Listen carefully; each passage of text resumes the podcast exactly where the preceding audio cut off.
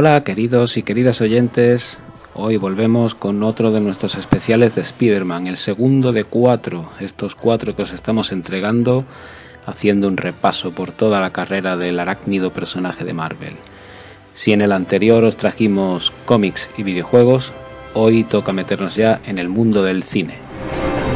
Y lo hacemos con la trilogía protagonizada por Tobey Maguire.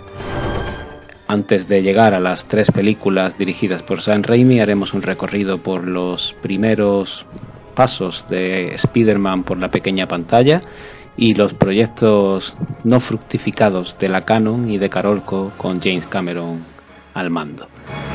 Eh, un recorrido de unas dos horas y media donde repasaremos las tres películas, os daremos los pros y contras de cada uno, multitud de detalles y que esperamos que os guste. Nos escuchamos al terminar el programa.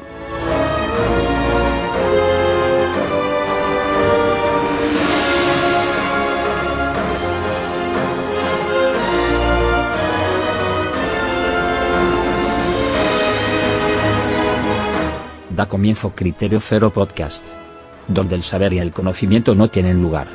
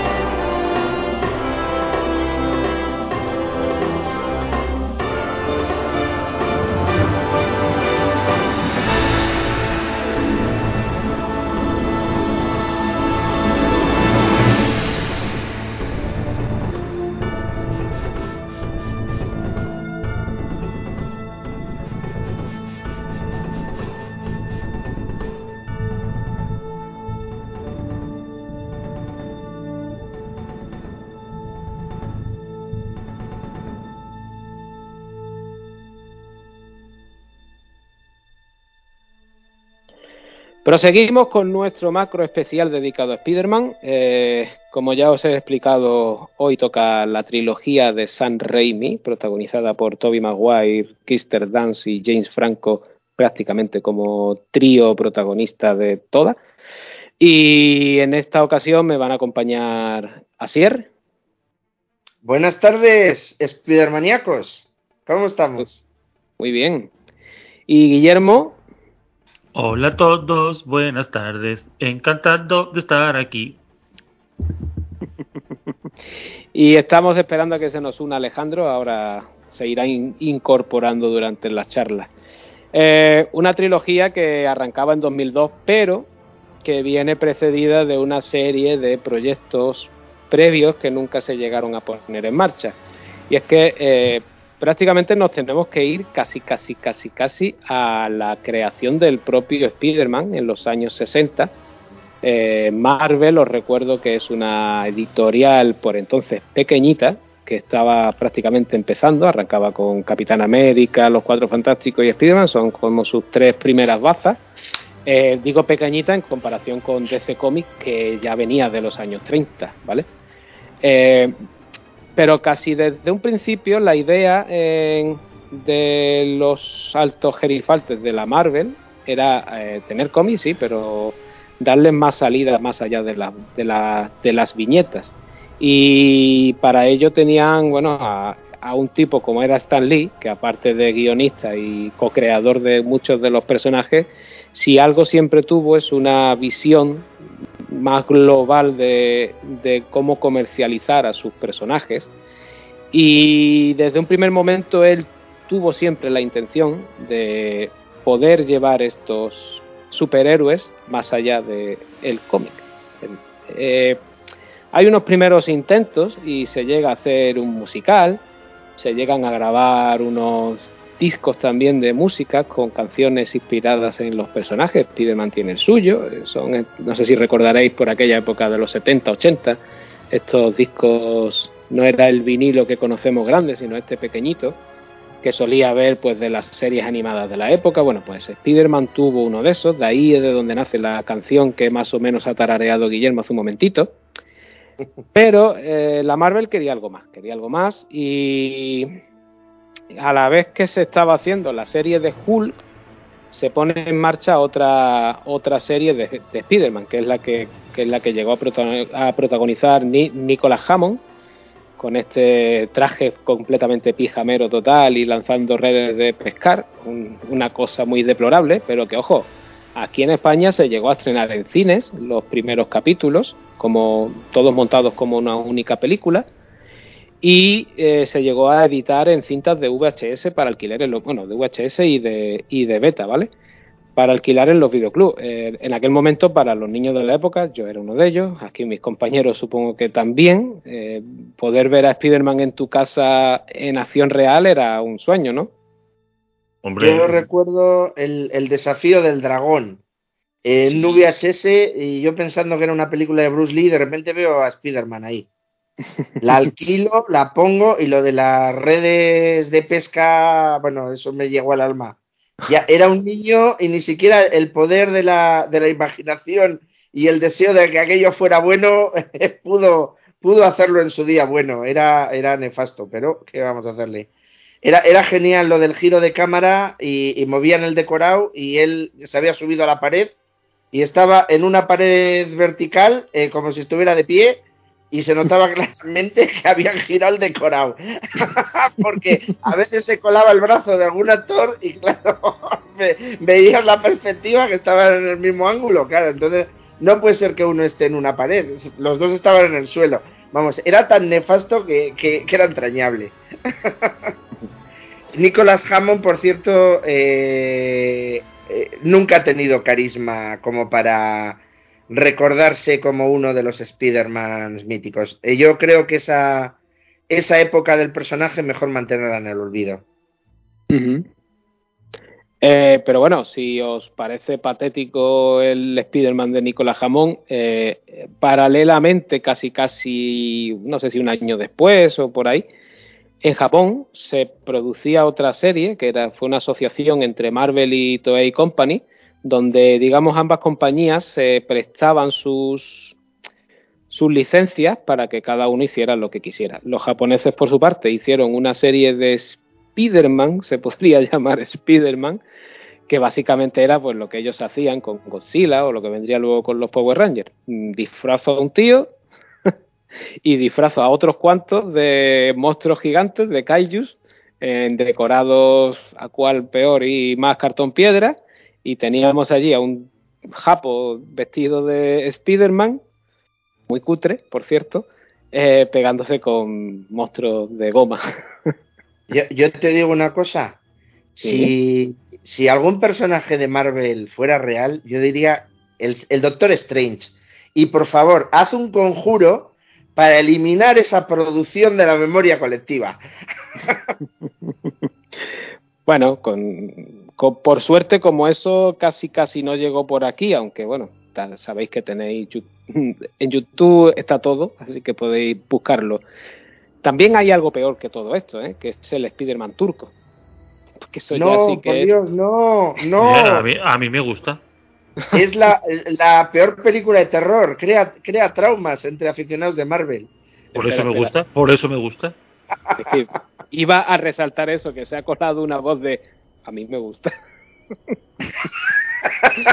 Dios. Guillermo. ¿Verdad? Sí que me gusta. Sí que me gusta. A ver, también es verdad que a mí siempre me, me, han gustado este tipo de películas. No sé, de todas las películas de Godzilla y tal, eh, a mí me gustan. no sé. Claro, es que las películas de Godzilla son buenas, pero el Spider-Man turco no.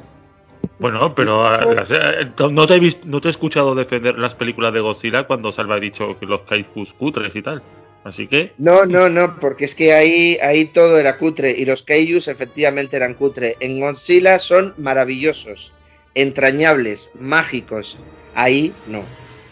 Bueno, pero ninguno de estos productos parecía satisfacer a Marvel, que aspiraba a algo más y no quería solo centrarse en series de televisión de, de acción real, y sí buscaba llevar a su superhéroe al a la gran pantalla. De hecho, ya habíamos tenido el Superman de Richard Donner y claro, eh, eso les ponía bastante. El primero al que le venden los derechos, ojo, sorpresa, es a Roger Corman, que durante un tiempecito estuvo intentando sacar adelante el proyecto, pero ya sabemos que Corman y gastar mucho dinero no iban nunca asociados. Por lo tanto, claro, si ya lo de los cuatro fantásticos suyos, eh, que a nivel de vestuario y de similitud con los personajes está muy bien, pero luego déjalo ahí, ya está, no hay más, es un buen cosplay, punto. Todo lo demás que te cuenta esa película no vale para nada.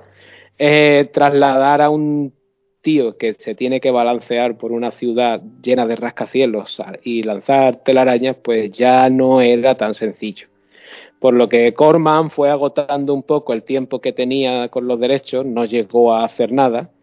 Y mm, si, no, si parecía que lo de Corman podía llegar a ser cutre si sale, ojo con los que vienen ahora, que es la Canon Films. Aquí los amigos, los primos, ¿no? Menaje en Golan y... siempre se me olvida el nombre del otro, por favor. Golan Globus y... El primo de... Golan Globus. Golan Globus y Menaje Golan. Bueno, pues ellos todos, todos en pie para hablar de estos señores, ¿eh? Por favor, todos en pie.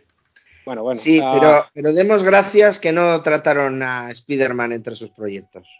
Bueno, eh, un proyecto que tuvieron durante muchos años en desarrollo, bueno, los desarrollos que ellos tenían, que era, hacemos un cartel que mola un huevo, nos vamos a Cannes exhibimos ese cartel como que es la próxima gran película que vamos a hacer, alguien, a alguien le engañamos y le sacamos unos cuantos milloncejos de dólares, pues, creo que llegaron a sacar por este proyecto que nunca llegó a hacerse de Spider-Man cerca de 15 millones de dólares entre pitos y flautas, dinero dinero que se gastaron, pues evidentemente, en hacer unas 20 o 30 películas de las que hacían ellos por tres, por tres duros, entre ellas Master del Universo, está financiada con lo de, con lo de Spider-Man. Pero claro, eh, eh, su, su, apuesta era, bueno, metemos estos 15, hacemos otras 20, recaudamos más y tenemos más dinero para llevar a cabo nuestra película de Spider-Man. Película de Spider-Man que el primer director al que se tantea es a Top Hooper, el, de la matanza de Texas, y ese hombre que dice haber rodado Polstergate, pero que todos sabemos que es mentira. Dice, dice, sí. yo, también puedo decir que rodado Poltergeist. Eh, estaría diciendo la misma verdad que Tom Cooper. en fin. Eh, una primera idea con este director que, bueno, se ve que nadie se había leído un cómic de Spider-Man y pensaban que era un tío que se transformaba en una araña. Tal cual. ¿Vale? Eh, eso, bueno, termina quedándose ahí un poco en el olvido. Se sacan de la manga a otro director. Eh, no recuerdo el nombre, sé que es el de Desaparecido en Combate. No sé si sabéis de quién os hablo, pero bueno. Uno de los, digamos, mercenarios. ¿Eh? ¿Y así es? Que lo tengo en la punta de la lengua. El director de mm, Desaparecido en Combate. Sí, es que el no me Desaparecido en Combate 2 era Lance Hull. No, ese no es. Ese nombre no me, no me No recuerdo ahora mismo. Bueno, eh, el buen hombre, sin nombre ahora mismo, eh, iba a ser el encargado de un proyecto. Un proyecto en el que, ojo al dato, eh, aquí los primos de la Canon querían como protagonista, como Peter Parker, a Tom Cruise el Tom Cruise de los 80, ¿eh? cuidado. El de, el de Risky Business, el de El color del dinero, etcétera, etcétera. El de cóctel, sí. Exacto, el de, el de cóctel. El que forraba carpetas y mojaba bragas. Un tío que además en ese momento estaba pues partiéndolo en Hollywood y que evidentemente les iba a costar unos milloncejos. Pero ya sabemos cómo era el producto Canon. Me traigo a Stallone para, para Over the Top o Cobra le pago a, Estalones sus 3 o 4 millones y el resto lo hago con, con 100 mil dólares. Y luego sale lo que sale. Este proyecto pues tampoco termina, digamos, cuajando. Ya nos vamos acercando a la época en la que Canon empieza casi, casi a entrar en quiebra. Oh, antes oh, oh, oh, Por Dios, acabo de ver quién era el director de, de Missing in Action, el ínclito Joseph Saito. Eso, ya, Joseph Saito, Joseph Saito. Ahí Qué malo era el puñetero. bueno, pues si te parece malo el segundo director, el tercero que, tuvieron en mente eh, es nada más y nada menos que Albert Piun. Uh, Albert Cibor Piun, en la obra maestra de Jean-Claude Van Damme. O Albert Capitán América Piun también. Sí, también, también. Eh, a ver cuántos personajes destrozo. Venga, vamos a hacer una carrera y, a ver quién gana. Sí, eh, estáis, muy, estáis, muy, faltones hoy, ¿eh? Tengo que decir. Estoy muy faltones. soy muy hater de los proyectos cinematográficos de Spider-Man pre-1990, ¿cierto? Pues yo, yo soy muy hater de lo post-1990. Me gusta lo antiguo. por llevar la contraria, pero por llevarte a la contraria, nada más. Así debate, así debate. bueno, pues mm, eh, por cierto, habéis nombrado Cibor, no sé si lo sabéis, pero los decorados de Cibor y muchas de las cosas que se usaron en, esa película, bueno, es que Cibor es un reciclaje de lo que no llegó a hacer Master del Universo 2. Eso ya os lo dejo caer, ¿vale? Así como a puntito. Eh, el tema es que eh, Albert Pyun es el último candidato de la Canon para rodar Spider-Man, pero mm, la cosa no termina fructificando. Eh, el acuerdo con Marvel se está agotando. Menaje Golan pide una que le extiendan un poco más el tiempo, cosa que aprovecha para rodar aquel Capitán América mm, infumable, donde os recuerdo que Cráneo Rojo tenía nariz. En esa sí estoy de acuerdo que es mala. ¿Tú ves? Hasta yo. Ah, bueno. Ah, bueno, esa solo. solo esa. Usted perdone. reavivo mi, mi fe en ti, Guillermo. A mí, a mí, me, a mí me gusta Superman 4, ya te, ya te lo he dicho. Bueno. Bueno. Y, de, y dejarte las uñas largas también, como el malo. En fin. Guilty pleasure, ¿no? Conclusión, que el tiempo pasa, eh, Spider-Man de la Canon no sale adelante y la Canon se va al garete, ¿vale? Eh, pero Homenaje Golan mantiene los derechos para él. Entonces él va buscando a ver a quién le vendo esto, a ver quién se lo encasqueto. Y por ahí aparece una compañía que por entonces estaba petándolo mucho. Eh, a ver si sabéis decirme quién es. ¿La Carolco puede ser? La Carolco Correcto, correcto. Eh, una Carolco que os recuerdo que estábamos en la época de Desafío Total, Terminator 2, Instinto Básico. ¿eh? Y claro, eh, ¿qué director también estaba en boga por entonces y que había trabajado con ellos? Eh, pues o Paul Verhoeven o James Cameron, pero me da que es James Cameron. Esto es más, más cosa de James Cameron, creo yo. Más que de Paul Verhoeven, sí.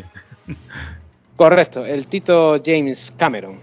Eh, un James Cameron que se declara bastante fan del personaje y eh, escribe un primer guion de unas 90 páginas, el cual, por cierto, tenéis disponible en internet, podéis echarle un vistazo, para una producción que iba a sacar adelante Carolco recordamos que Carolco, eh, si por algo se va a la quiebra, es porque, como decía eh, el creador de Parque Jurásico, eh, no reparaban en gastos.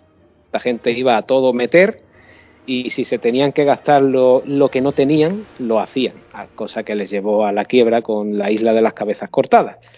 Pero mientras no llegara a su quiebra, el proyecto estuvo muy vivo. Un proyecto para el que Cameron eh, diseña una historia en la que tiene a un villano en la sombra, digamos, que es una suerte de Donald Trump, un empresario muy rico, que tiene ciertos poderes eléctricos, eh, una pequeña asociación con Electro, pero no se decide a llamarlo como tal, y un segundo villano que sería como el esbirro, que venía a ser el hombre de arena. Este Spider-Man eh, era capaz de crear las redes por sí solo, de forma orgánica. Aquí hay un pequeño cambio con lo que es el cómic, donde Peter crea sus, muñequeras que lanzan redes. Eh, y Cameron, digamos que lo justificaba porque no entendía que un chaval de la edad de Peter eh, fuera capaz de crear esas muñequeras. Como vemos, eh, esto es algo que y, muy inteligente, porque el, cómic es el cómic, pero no tiene lógica ninguna. Eh, que un chaval en el instituto tenga el conocimiento para crear unos lanzarredes que aguantan el peso de dos toneladas eh, y, la fuerza de, un choque de un rinoceronte, por ejemplo. no, tiene ningún sentido que un chaval sea capaz de hacer eso. Y es más lógico que sea su biología la que lo cree. Y lo que no tiene, lo que no tiene ningún sentido es que se le acabe siempre en el momento más inoportuno. siempre le pasaba. estoy revisitando, estoy revisitando la serie de dibujos de los 90, que eh, siento salvar, eh, ya sé que no, toca hoy, pero es que siempre le pasa, tío.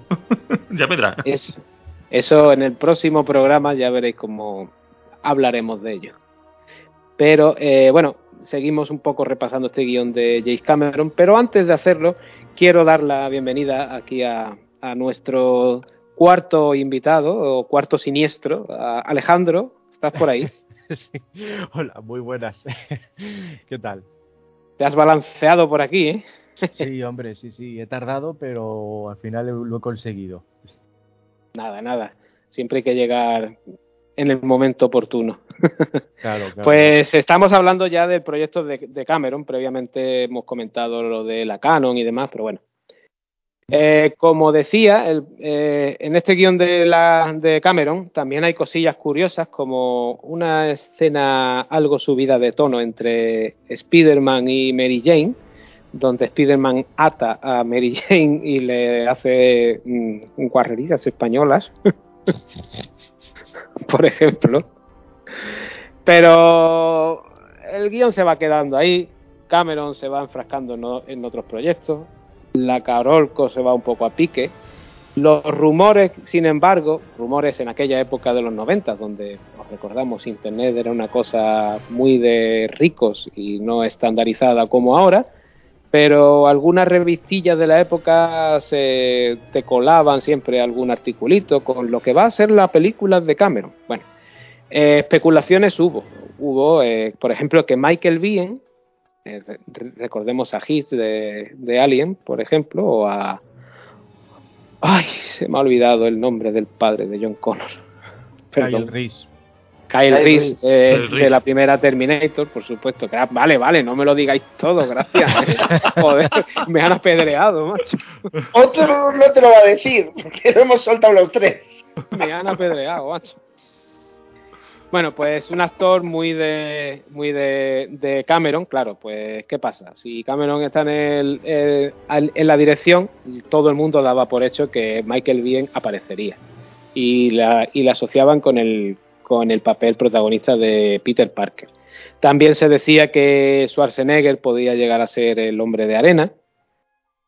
Todo esto son rumores de la época que yo creo que no tienen ningún fundamento y me parece a mí que este proyecto, más, más allá de el guion de 90 páginas que escribió Cameron, tampoco llegó a pasar. Eh, en otro punto se dice, según rumores, que Leonardo DiCaprio pudo llegar a ser el, Peter Parker de, Cameron, pero si nos ajustamos un poco a las fechas, todo esto es previo a Titanic. Eh, Cameron y DiCaprio se conocen allí cuesta mucho pensar que pusiera los ojos en aquel chico que todavía, bueno, se estaba empezando un poco y el perfil tampoco es el de un Peter Parker. Sí, así es.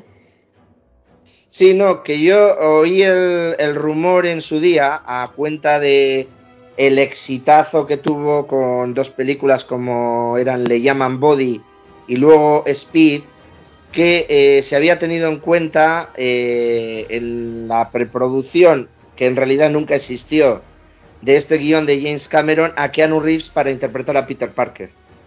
Pero yo lo meto más en el nivel de rumorología que de realidad eh, de lo que ocurrió, porque no se tiene ninguna constancia en, en papel de, de que ningún estudio diera luz verde a este proyecto.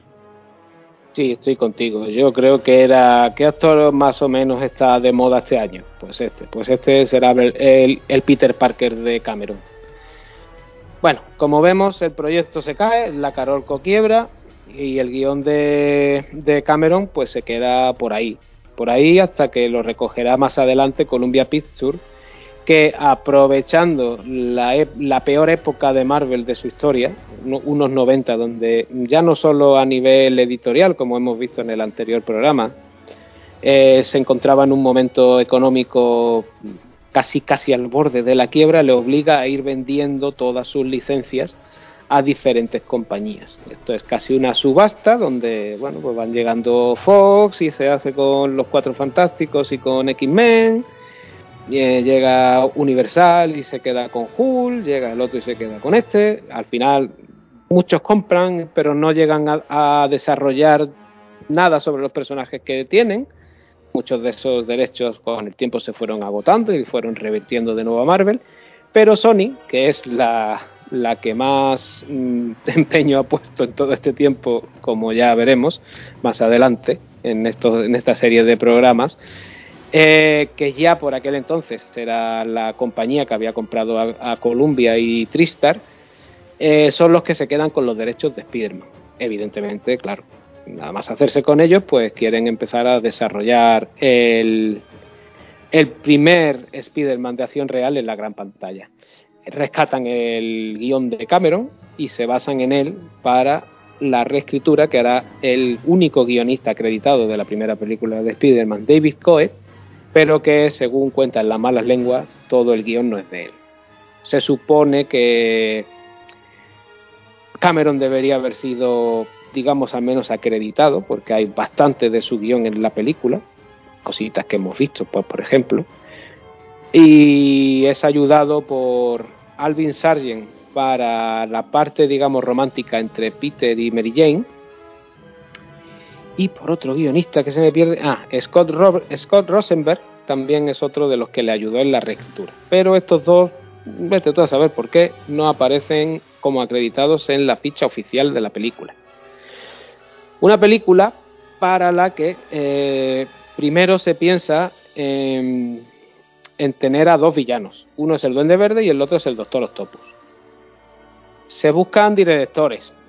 Por aquí tenemos a, gente a la que se le propuso, o por lo menos se dice que se le propuso la dirección, como son Roland Emmerich, Tony Scott, Chris Columbus, Ann Lee, Jan Devon, M. Night Shyamalan o David Fincher.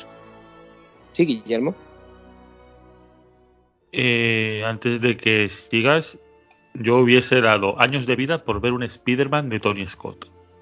Hubiese dado años de vida, de verdad. El hermano bueno, tío, haciendo Spider-Man. Qué guay. Hasta era para decir eso. Eh, el hermano bueno y el que no putea las películas de superhéroes. Bueno, eh, eh, entre otras cosas porque el pobre hombre ya no puede. No, no. Dicho sea de paso. Por lo que sea, le viene mal. Sí. Pero estos nombres son cuanto menos curiosos. Mira, Roland Emery te lo compro. Porque, bueno, es aunque lo suyo es la destrucción, y cargarse eh, monumento famoso, oye, podía haberle pegado, ¿vale? Una, una peli así, pero Chris Columbus, ¿lo veis dirigiendo Spider-Man? ¿Puedo hacer un comentario al respecto? Yo creo que si Roland Emmerich hubiera dirigido Spider-Man, no hubiera habido Spider-Man 2. Y te pongo un ejemplo. A ver. Godzilla. Ah, bueno, sí. Godzilla iba para Saga y era tan nefasta que se quedó ahí. Por Dios, gracias, gracias por no haber permitido que Roland Emmerich se cargara la franquicia de Spider-Man antes de nacer. Gracias. Pero, ¿qué me decís de Chris Columbus? Bueno, yo creo que mm, a Chris Columbus siempre le han encargado proyectos en el cual había eh, mucho cine infantil, por así decirlo que si mal no recuerdo, Chris Columbus era el director de las primeras de Harry Potter. Las dos primeras, sí, correcto. y las dos primeras, y, y, la de esta de la pirámide, esta de um, El secreto de la pirámide. es guionista. El guionista. bueno, pues eh, mm, y productor de la de la bruja. Entonces, yo creo que Sí, tiene, tiene sentido por una parte de que le pusieran, pero yo creo que no pudieron elegir mejor director que, que, eligieron. Sí, porque si seguimos repasando los los propuestos. An Lee ya demostró con su Hulk que no estaba para una película de superhéroes, la verdad. Y Jan de Bon es un director que fue fugaz. Mm. que más que su carrera, lo bueno que tiene es cuando ha ejercido como director de fotografía, pero su pulso narrativo ha sido más bien pobre o malo. Y M. Night pues yo, yo a alguien capaz de dirigir Speed y darle esa tensión interna con esos majestuosos movimientos de cámara, eh, entretenernos dentro de un autobús sin, sin que nos demos cuenta de que estamos dentro de un autobús con una cámara filmando unos actores, yo le doy el beneficio de la duda. Lo que pasa es que Jan de Bond tuvo mucha mala suerte. Esa mala suerte se llamó The Hunting. Acabó con su carrera, desgraciadamente. Te compro lo de, lo de Speed, es verdad, pero lo de The Hunting, siendo una peli que a mí me entretiene. Esa es la de la guarida. La de... Sí, la de la guarida. Ah, mm, qué risa. La de Liam Neeson y Catherine sí, y demás. Sí. El Owen Wilson. sí. sí, la, película que podría tener un subtítulo de eh, cómo cargarse una obra maestra del cine de suspense y terror en 15 pasos. Me lo paso mejor con su versión de Scary Movie que con la original. Dicho sea de paso. Son muy malas ambas, pero. pero por lo menos una es mala aposta. Y la otra es comedia no pretendida, que es lo más doloroso. Ahí estamos. Y M. Night Shyamalan en aquel momento tenía, ya había hecho el sexto sentido y estaría a punto del, protegido, porque el protegido, si no me equivoco, es, del 2000. ya la viste eso. Eh, estaba preparando señales, si mal no recuerdo, en 2002. Sí, bueno, tal vez por el protegido diría, mira, ha hecho una película de cómics Vamos a ver. sí, o la podrían haber hecho que, que entonces Mary Jane en verdad está muerta. y todo al final es un sueño, es un sueño, al final todo es un sueño de la tía May o algo así. El gran giro final. Cuando no era un estafador. El guionista de los Serrano, ¿no? Exacto. Pero el que más cerca, cerca realmente estuvo fue David Fincher. Curioso, ¿eh? No, por favor, no estuvo muy cerquita de llegar a rodarla, pero tenía ideas que iban un poco en contra de lo que la productora quería, porque él, que, él quería llevar su historia un poco más allá del origen que se contaba realmente. No hay datos e-, exactos de, qué quería cambiar, pero se ve que quería hacer cambios. Y mientras en Sony y Columbia siempre habían apostado por Mary Jane, eh, él quería empezar con, con Gwen Stacy digamos, lo, lo lógico si te lees los cómics, ¿no? Eh, así es, dime. Sí, no, comentar que eh, David Fincher, siendo un director eh, apabullante y de una técnica y una dirección de actores y una sapiencia a la hora de la puesta en escena, el montaje, el diseño, todo portentoso, en Spider-Man no pega ni con cola. Y para muestra un eh, David Fincher en franquicias, no, por favor. Alien 3. Mm. Bueno. Mm. Mm. eso, es otro, eso es otro melón que mejor no abrir hoy. Sí, ya, ya hablaremos de Alien 3 en su momento. Pero a mí me gusta, incluso no siendo la película de David Fincher lo que conocemos. Pero bueno. Eh, finalmente, el elegido San Raimi, que también, dicho sea de paso, es una lección bastante curiosa. Porque, claro, el director de Posesión Infernal y, sus dos siguientes entregas, es cierto que ya había hecho Darkman y puede ser un poco aquello por lo que se le ficha. Él, crea un, digamos, superhéroe de la nada, que no existía. Y bueno, pues le, es al que le dan finalmente el proyecto. Pero Raimi quiere hacer cambios en el guion y él dice que eso de dos villanos nanay, que él prefiere quedarse solo con uno, que le gusta la idea del duende verde y que Norman Osborn, digamos, tenga una relación paterno-filial con Peter, lo cual hará interesante luego su enfrentamiento final y con esto se empieza, se empieza un rodaje no exento de problemas, ¿verdad amigos? Sí, además eh, tomó una decisión fundamental eh, San Raimi una vez entró en el proyecto. Eh, proponer a Tobey Maguire y el estudio se lo rechazó cinco veces. Primero le dijo no. La segunda vez le dijo no, coma un taco. La segunda vez le dijo no, letras mayúsculas, dos tacos. La tercera vez eh, se reunieron y les presentó al actor que se había pasado tres meses poniéndose en forma con un entrenador personal, haciendo pesas, ganando músculo y eliminando grasa. Y sobre todo eh, aportando presencia física, que era lo que iba a necesitar el, personaje. Y en ese momento los directivos de Sony, eh, Columbia Pictures, en aquel momento, pues dijeron, eh, quizás, dejen que lo pensemos. En la quinta y definitiva reunión eh, se dieron todos la mano y firmaron el contrato. Eh, Tobey Maguire ha sido Spider-Man porque Sam Raimi se pasó seis meses de su vida convenciendo al estudio de que era el, el Spider-Man ideal.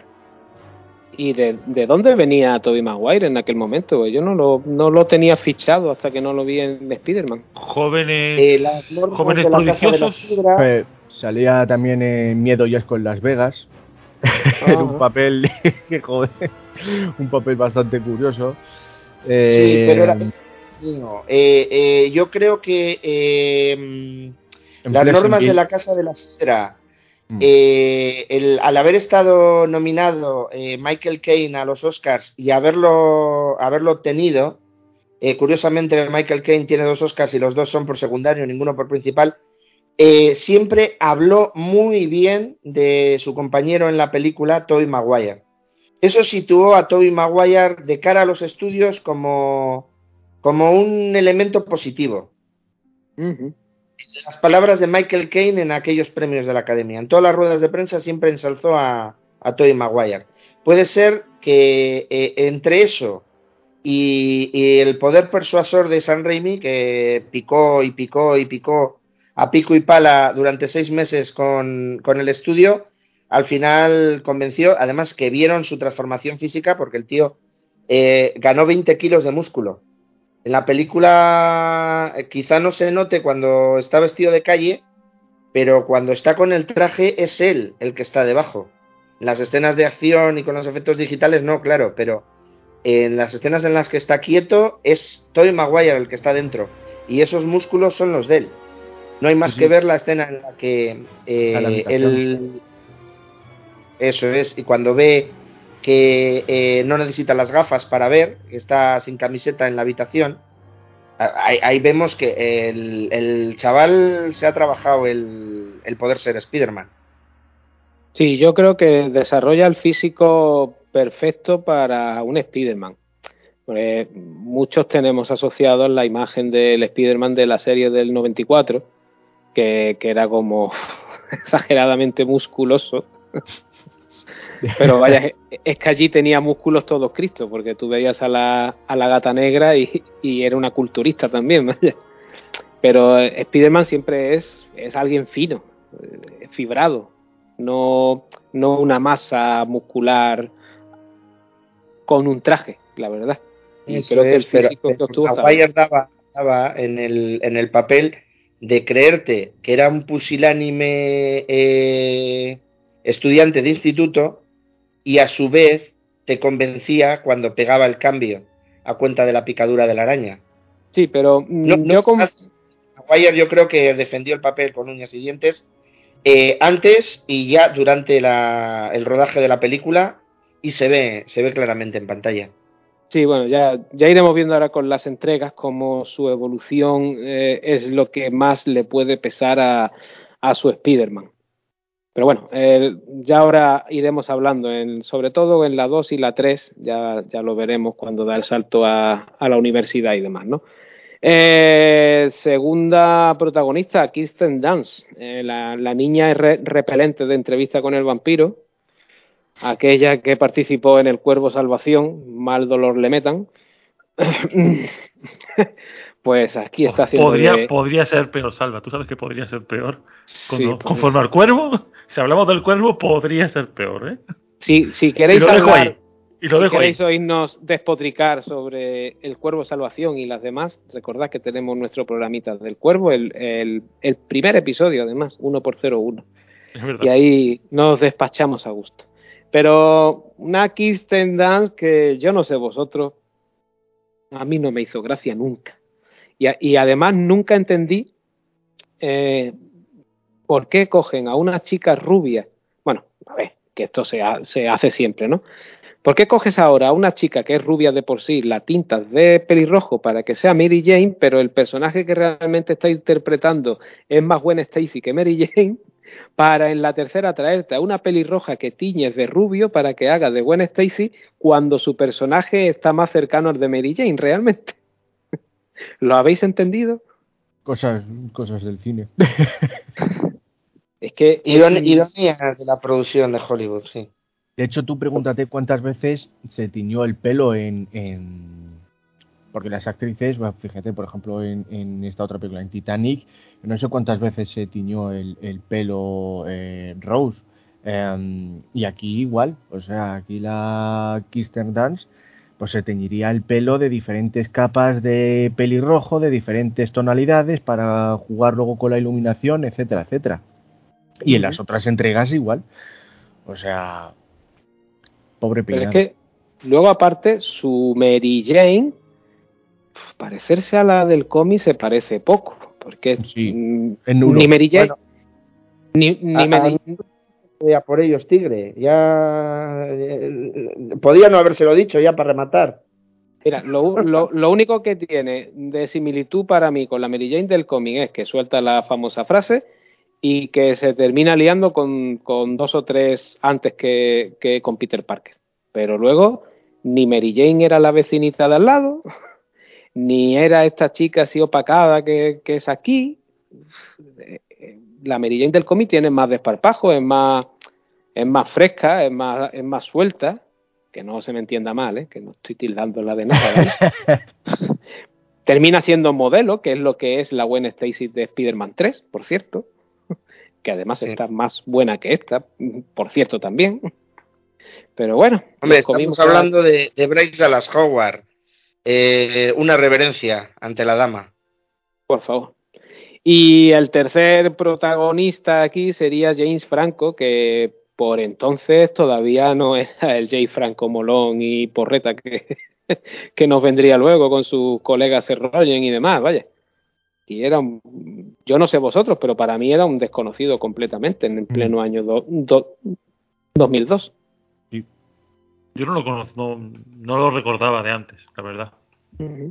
Y sin embargo, me parece el que mejor acepta y adopta su papel del amigo de Peter que terminará siendo su enemigo. Incluso tienen el detalle de teñirle un poquito el pelo para que se parezca al, al Harry del, de los cómics. Es curioso, es curioso. ¿Y el villano? ¿Qué os parece Willem Dafoe? Maravilloso. El actor bien. maravilloso. También, maravilloso todo. O sea, todo en sí de, de um, el duende verde a mí me pareció maravilloso. Todo. Yo lo siento, pero lo, lo, lo defiendo a capa y espada. Porque... Mm, no, sentirlo, lo defiendes porque te gusta. Yo solo, solo tengo una crítica. Tendría que haber sido sin máscara. El no, el no poder ver los ojos del duende verde en ningún momento en las escenas de acción es un fallo. Pero por lo demás, William Dafoe, perfecto. Uno de los mejores villanos del cómic. Además que no utilizó dobles tenía 42 años, si mal no recuerdo, cuando hizo la película y el tío dijo, no, no, yo no quiero ningún doble y las escenas de acción y eso las hizo, las hizo él. Y lo de los ojos, eh, hay un momento eh, de la película, bueno, no sé si se puede hablar con spoiler. Eh, sí, claro, por supuesto. vale, bueno, pues hay, hay, hay, un momento en la, en la película cuando secuestra a Spider-Man, ¿no? Le echa ahí el veneno y dice duerme, bueno, y se lo lleva y le da el discursito para que se una a él, que ahí sí se quita, eh, se le ve los ojos porque se, se quita esa parte del casco y ahí en esa escena sí se le veían los ojos y luego no sé si en el combate final mm, lo tengo un poco borroso. Y eso que me lo he visto hace, hace dos días. Pero no sé si había un momento en el cual eh, se, quitaba lo que es lo de los ojos, pero luego sí se, se enfrascan en, en la esta sin, sin el casco tiene como una suerte de visor en, los, en, los, ojos que lo va quitando y poniendo un poco a voluntad. Pero mm. es cierto que desaprovechar esa mirada loca que tiene Willem Dafoe es un mm.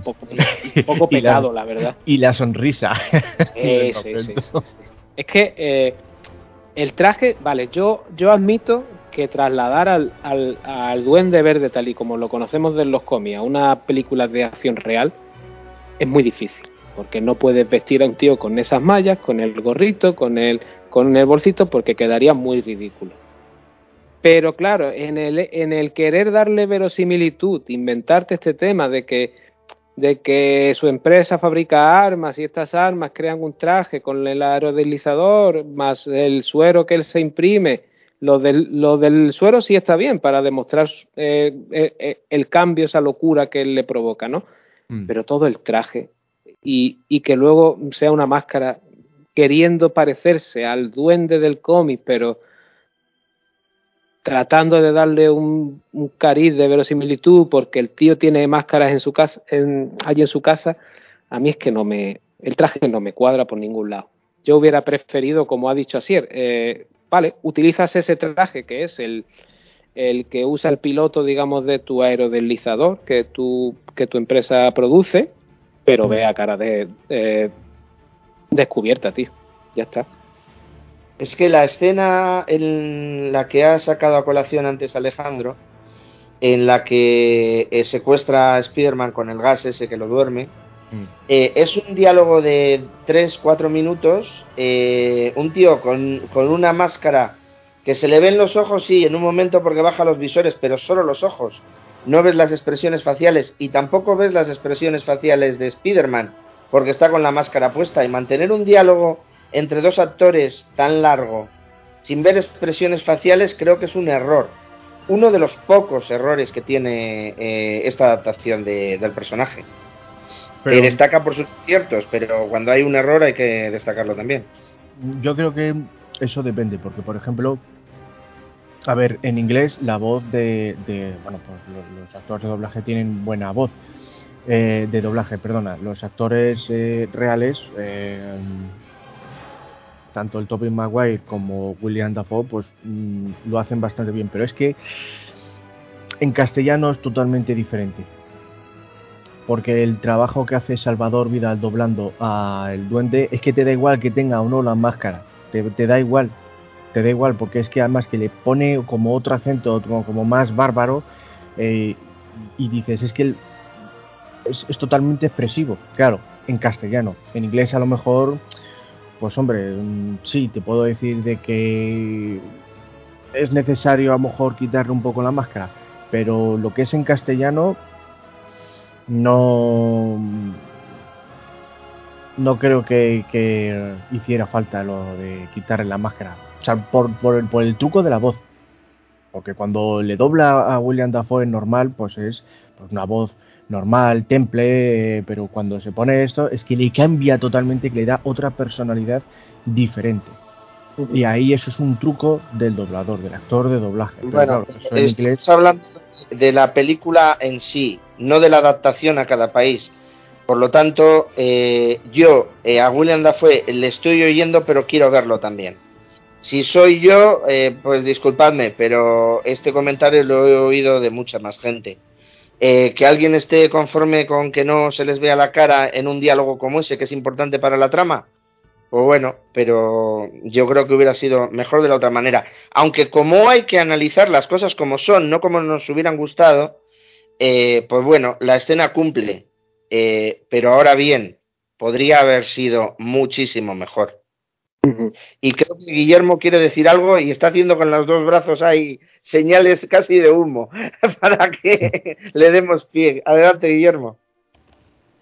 Bueno, gracias. Eh, yo en esto, y me voy a adelantar a la 3, salva, perdona, hubiese hecho lo que hacen en la 3 con James Franco, que coge el traje de los cacharritos del padre y se pelea con Speedy pero se le ve a él y bueno, y no lleva ese traje, no sé, a mí es que me parece un poco ridículo, lo siento, me parece una tortuga ninja, yo qué sé, es una cosa un poco extraña. No, no, me gustó nunca, desde el principio, no me gustó nada ese traje. Eh, Willem Dafoe sí, ¿eh? Por supuesto. Sí, sí. Pero eh, yo creo que podría haberse hecho, haberse hecho bueno, con, otro tono. Eh, yo creo que lo que hace, la decisión que toman en Spider-Man 3 eh, con James Franco cuando coge eh, pues el aerodeslizador y todas las cosas del duende, podría haberse hecho con, con Willem Dafoe y a mí me hubiese gustado más. También es verdad lo que dice Asier, las cosas son como son, no como me gustaría a mí que fuesen. Pero si acertaron de pleno con dos personajes y, y, dos actores, son con la tía May y con JJ Jameson. Ahí el casting es perfecto. Eh, en los dos, tal cual. Lo de JJ es que es sobrenatural. Ahí sí que yo no conocía a JK Simmons antes de, del primer Spider-Man. Y me quedé anonadado de, de, pensar, lo, lo, han hecho en un laboratorio. Lo, han hecho en un laboratorio, lo, han sacado, le, han dado crecimiento acelerado y lo han puesto en la película. Es el personaje del cómic. Pues sí. Es, fastuoso lo que hace este grandísimo actor eh, adaptándose a los manierismos de un clásico del cómic. Lo clava, lo clava. ¿Y qué me decís de la tía May? Pues eh, clavadita al recuerdo que teníamos de tía May, todos, ¿no?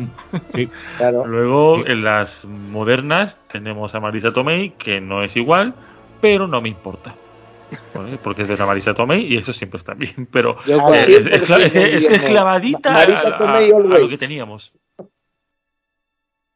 Eh, yo, eh, ya cuando lleguemos a, nuestro último programa dedicado a las películas de Tom Holland, ya hablaré sobre por qué me parece bien rejuvenecer a, a Tia May. Pero si nos queremos ceñir al cómic, para mí sin duda esta tía May es lo mejor que han podido hacer. La actriz está de lujo, la interpreta de lujo y, físicamente es que es clavada, vaya. Y ese, dulce, dulce que tiene de dulzura, ¿verdad? Como la tía May. Sí. Se, trata de Rosemary Forsyth, que es una eh, portentosa del, cine británico. Solo tenéis que buscar su, su carrera para alucinar y a empezar a decir, pero está en esta película, y en esta otra, y en esta otra, y en esta otra. Tiene una carrera envidiable y eh, la saga Spider-Man pues fue la culminación gloriosa para pasar a la historia. Eh, al menos entre los aficionados a los cómics que no conocían a esta actriz eh, anteriormente. Por cierto, se me olvidó nombrarlo antes, entre los proyectos mm, que no llegaron, ¿Sabéis a quién se llegó a pensar en uno de ellos? A Catherine Hepburn. Para ti, May. ¿Cómo la ves? Podría haber funcionado, pero claro, en los años 80 quizá. Sí, sí. Luego ya, como nonagenaria, un poco complicado. Demasiado mayor. Bueno, eh, si os parece, creo que habría que mencionar el problema gordo que hubo previo a su estreno y el rodaje y que tuvo que retocarse la película. Y es que eh, eh, su estreno estaba previsto para 2001, pero ya sabemos todo qué, qué pasó el 11 de septiembre de aquel año en Estados Unidos, concretamente en la Gran Manzana y es el atentado contra las Torres Gemelas. De hecho, la película, el primer tráiler que se llegó a mostrar, yo no sé si vosotros los llegasteis a ver, yo sí, yo lo vi en su momento. Yo, también, yo también. Era una persecución a un helicóptero por parte de Spider-Man, el cual terminaba, eh, bueno, un helicóptero que, que, habían robado o algo, así, y terminaba ah, creando una tela de araña entre las dos Torres Gemelas del World Trade Center y allí atrapaba al helicóptero. De hecho, el primer póster publicitario que salió de la película era la cara de Spider-Man y en el reflejo de los ojos se veían las dos torres gemelas. Mm, claro, tal es el trauma de los norteamericanos por aquello, que ah, deciden primero posponer el estreno un año completo, de mayo del 2001 creo que era a mayo del 2002, y se elimina esa escena de la película, se tiene que volver a rodar pues trozos para que cuadre, digamos, a que, eh, lo que falta ahí y la película pues se perdió todo aquello. No sé si recordáis aquella campaña. Sí, perdón, Alejandro. Eh, sí, sí, di, tú, Bueno, entro yo, si no quieres entrar tú. Eh, no, que le iba a hacer una corrección a, Salva, eh, porque la fecha de estreno eran las Navidades del 2001. Ah, claro, el retraso no puede ser en mayo del 2001 porque las Torres Gemelas fueron en septiembre. pero no, exclusivamente por el asunto del cambio publicitario del tráiler y de la campaña de pósters, sino porque se hicieron reshoots. Eh, la escena del incendio eh, en el que entra Spider-Man para, para, salvar eh, a una persona de, morir quemada se rodó posteriormente a lo largo del invierno del, del 2002.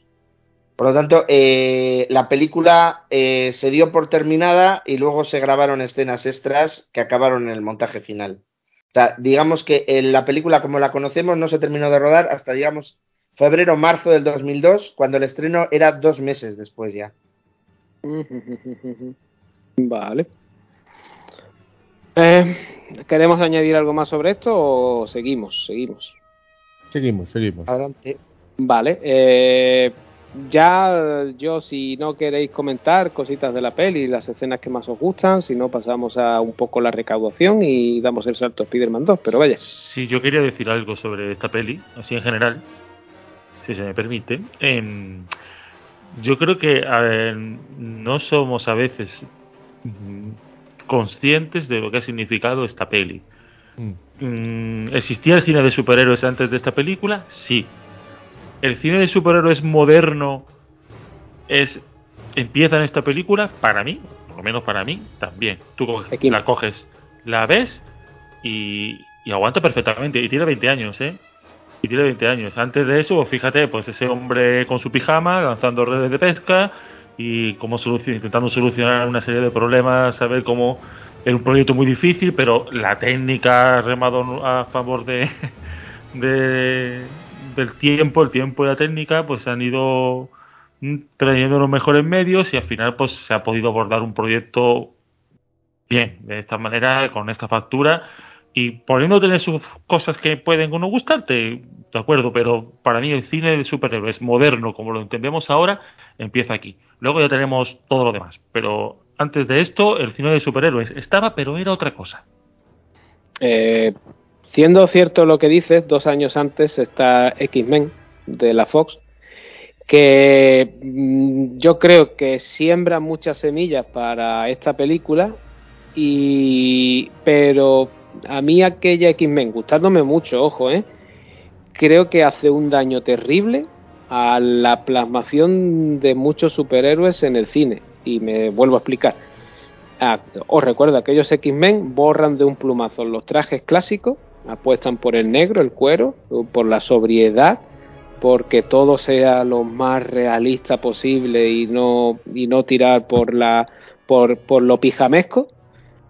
Aquí es cierto que a Spider-Man se le respeta más o menos el traje, pero incluso con eso se le quiere dar un toque ahí, con, esa, con ese relieve de la, de la telaraña que a mí nunca me llegó a gustar, esa especie como de fibra que lleva por encima del traje y, el, y creo que donde más daño hace, ya lo hemos dicho, es en el, en el aspecto del duende verde, que yo creo que tiene que beber de lo que implanta X-Men y, y quiere apostar por por un realismo. Sí, bueno, por eso un poco lo decía, a ver, es verdad que X-Men es anterior, pero por eso digo que como lo entendemos, ahora entendemos el cine de superhéroes, por lo menos en el, en el apartado Marvel, lo entendemos como se entiende esta película. Es que es verdad que X-Men quisieron darle un tono más serio y ni mejor ni peor, es diferente. Yo creo que, en mi opinión solo, ¿eh? tal como conocemos, digamos, el cine de superhéroes de Marvel por lo menos, empieza aquí. Sí, entra, entra, Alejandro.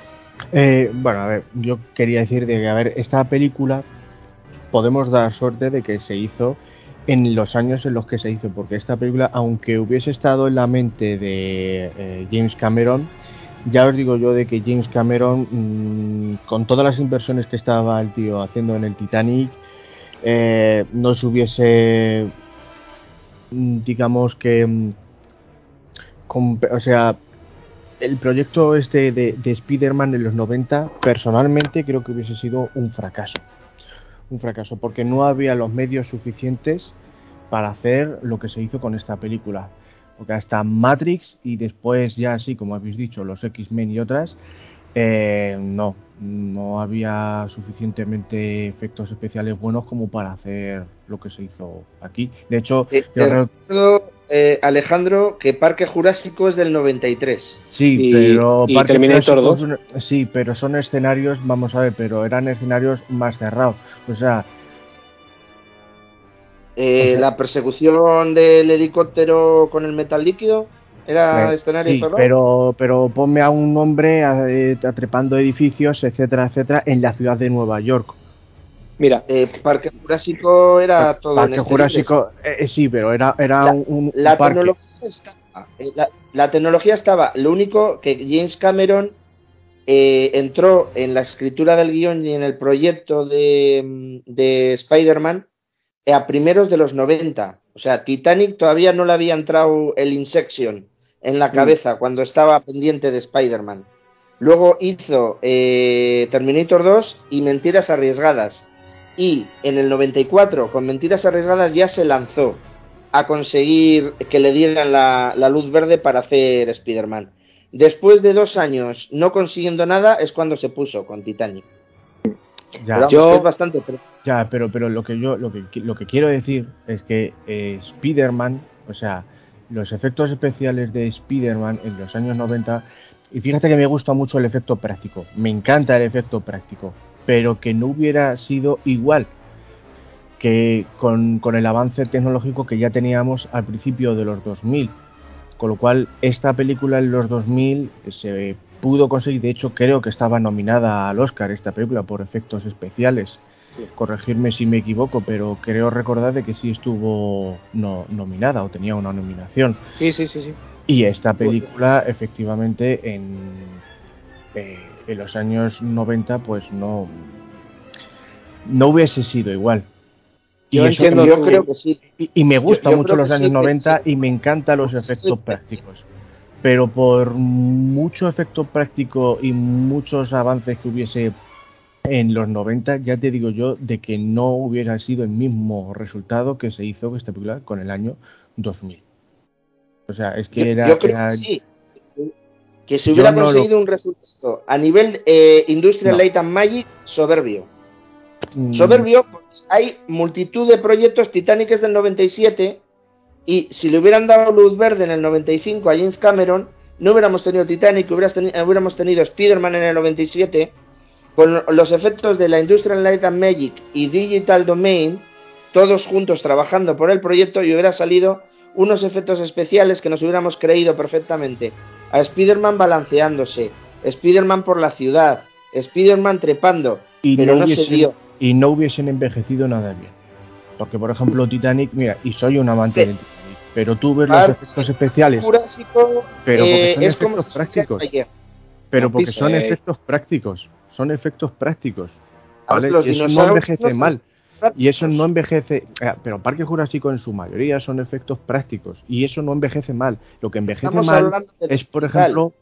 Eh, a ver, yo te no estamos de acuerdo.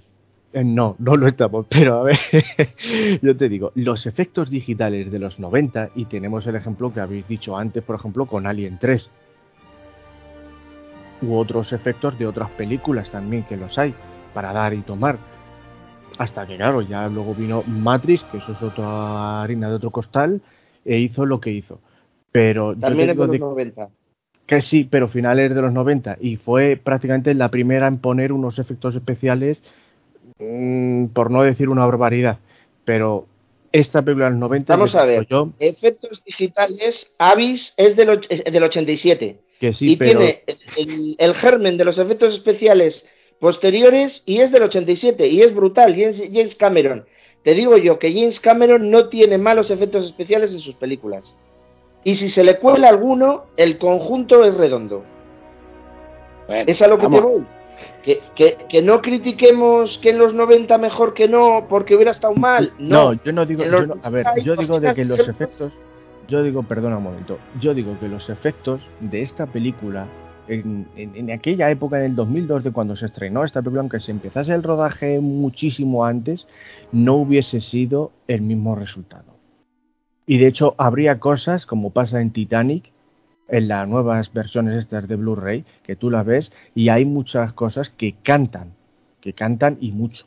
Otra cosa que, que bueno, pues eh, que se puede arreglar con unas nuevas tecnologías o retocar un poco, vale, sí, pero en aquellos años te, digo yo de que no hubiese sido igual. A ver. Bueno, las cosas que cantan en Titanic cantaban el día del estreno en el 97, ¿eh? Eh, te digo yo que los efectos del partimiento del, buque, las caídas de gente y todo eso, eh, al 100% transmiten lo mismo ahora que 24 años. Mm, Pero bueno, no estamos de acuerdo en este aspecto. y por eso os voy a, cortar en dos. Yo estoy en parte de acuerdo con los dos.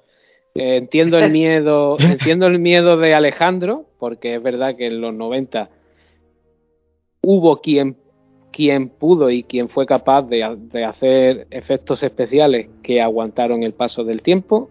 Uno de ellos, evidentemente, fue James Cameron, pero como no llegó a hacer el proyecto, no lo sabremos nunca. ¿Vale? Así que si había que darle un voto de confianza era a este tío, pero como no llegó, pues no llegó. Así que tuvimos, que esperar hasta 2002. Y claro, los efectos especiales que tiene esta, esta película, pues dependen mucho y en gran parte de que su presupuesto de unos 139 millones de dólares, solamente 70 millones se fueron en, efectos especiales. Así que si con ese dinero no eres capaz de hacer esto, es para pegarte, la verdad.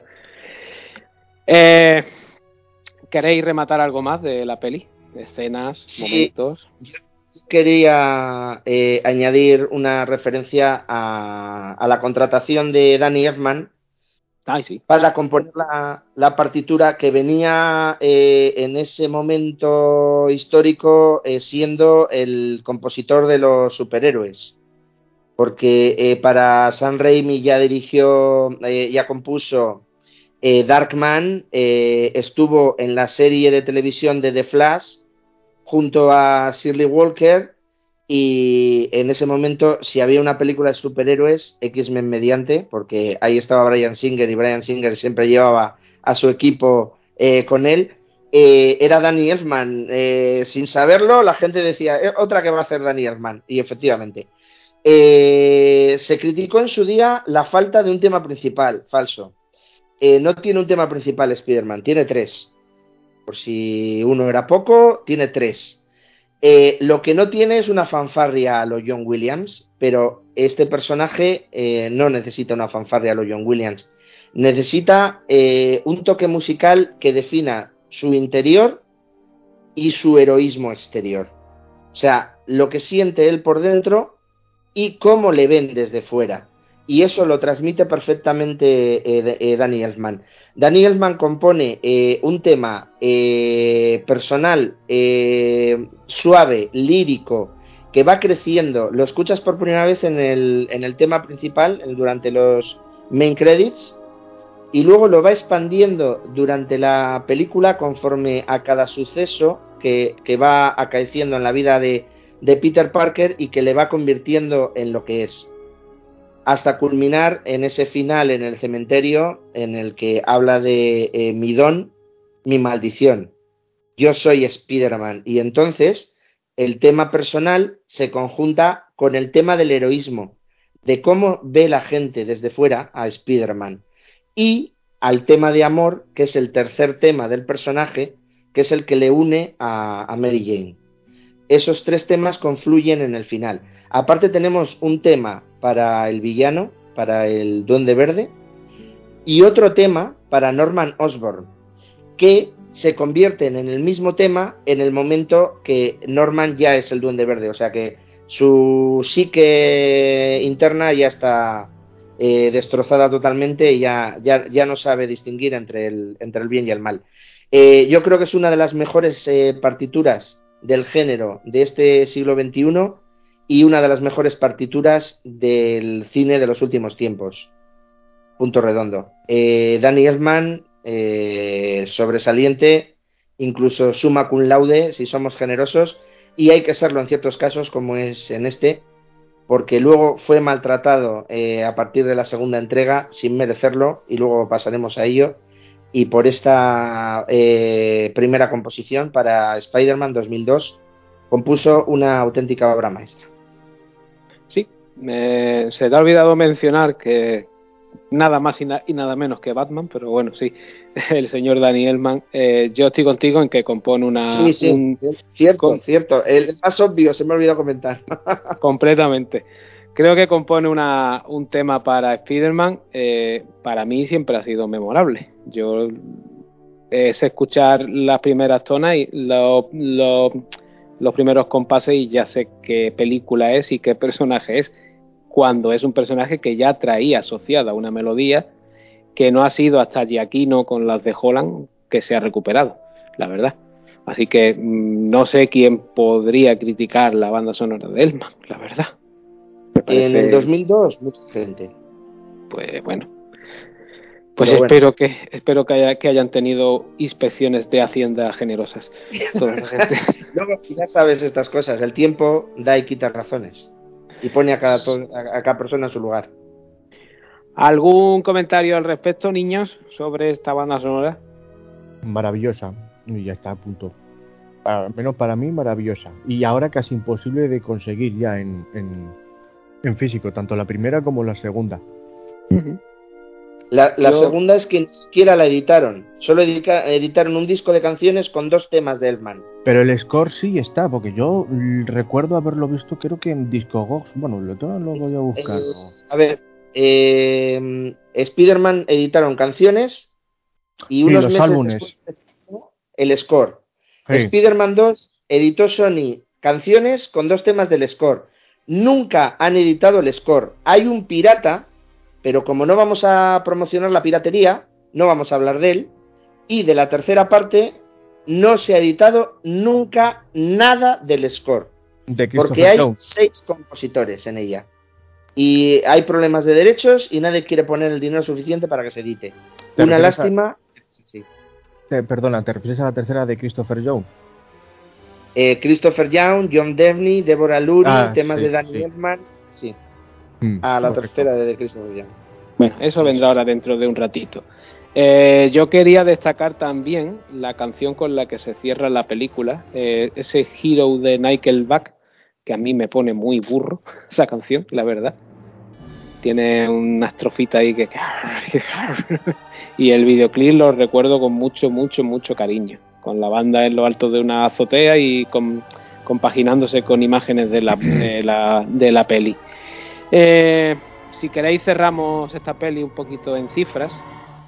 Ya hemos dicho que fueron 139 millones de presupuesto, pero claro, ahora vamos a entender por qué Sony nunca quiere desprenderse de los derechos de Spider-Man. Y es que eh, la película recauda 825 millones en 2002, que habría que mm, traernos eso ahora con, con el incremento, eh, solo los derechos de televisión ya recaudó 60 millones. En ventas de juguetes asociados a la película 109 millones. Los ingresos por venta de DVD en la época son de 339 millones de dólares. El VHS 90 millones. Todo esto deja una estimación, más o menos, solo en la época, de 1.500 millones de dólares en total. En pleno 2002. Claro, Mm, ahora, dile tú a Sony que cuando lleva cinco años sin sacar una peli de Spider-Man, que no te haga de Amazing, por ejemplo, para no perder los derechos, o que le venda los derechos a Disney. Pues está claro que no. Y si no tenemos nada más que decir, ¿qué os parece si hacemos un descansito y volvemos con Spider-Man 2? Perfecto. Un peliculón. Pues venga, una paradita y volvemos.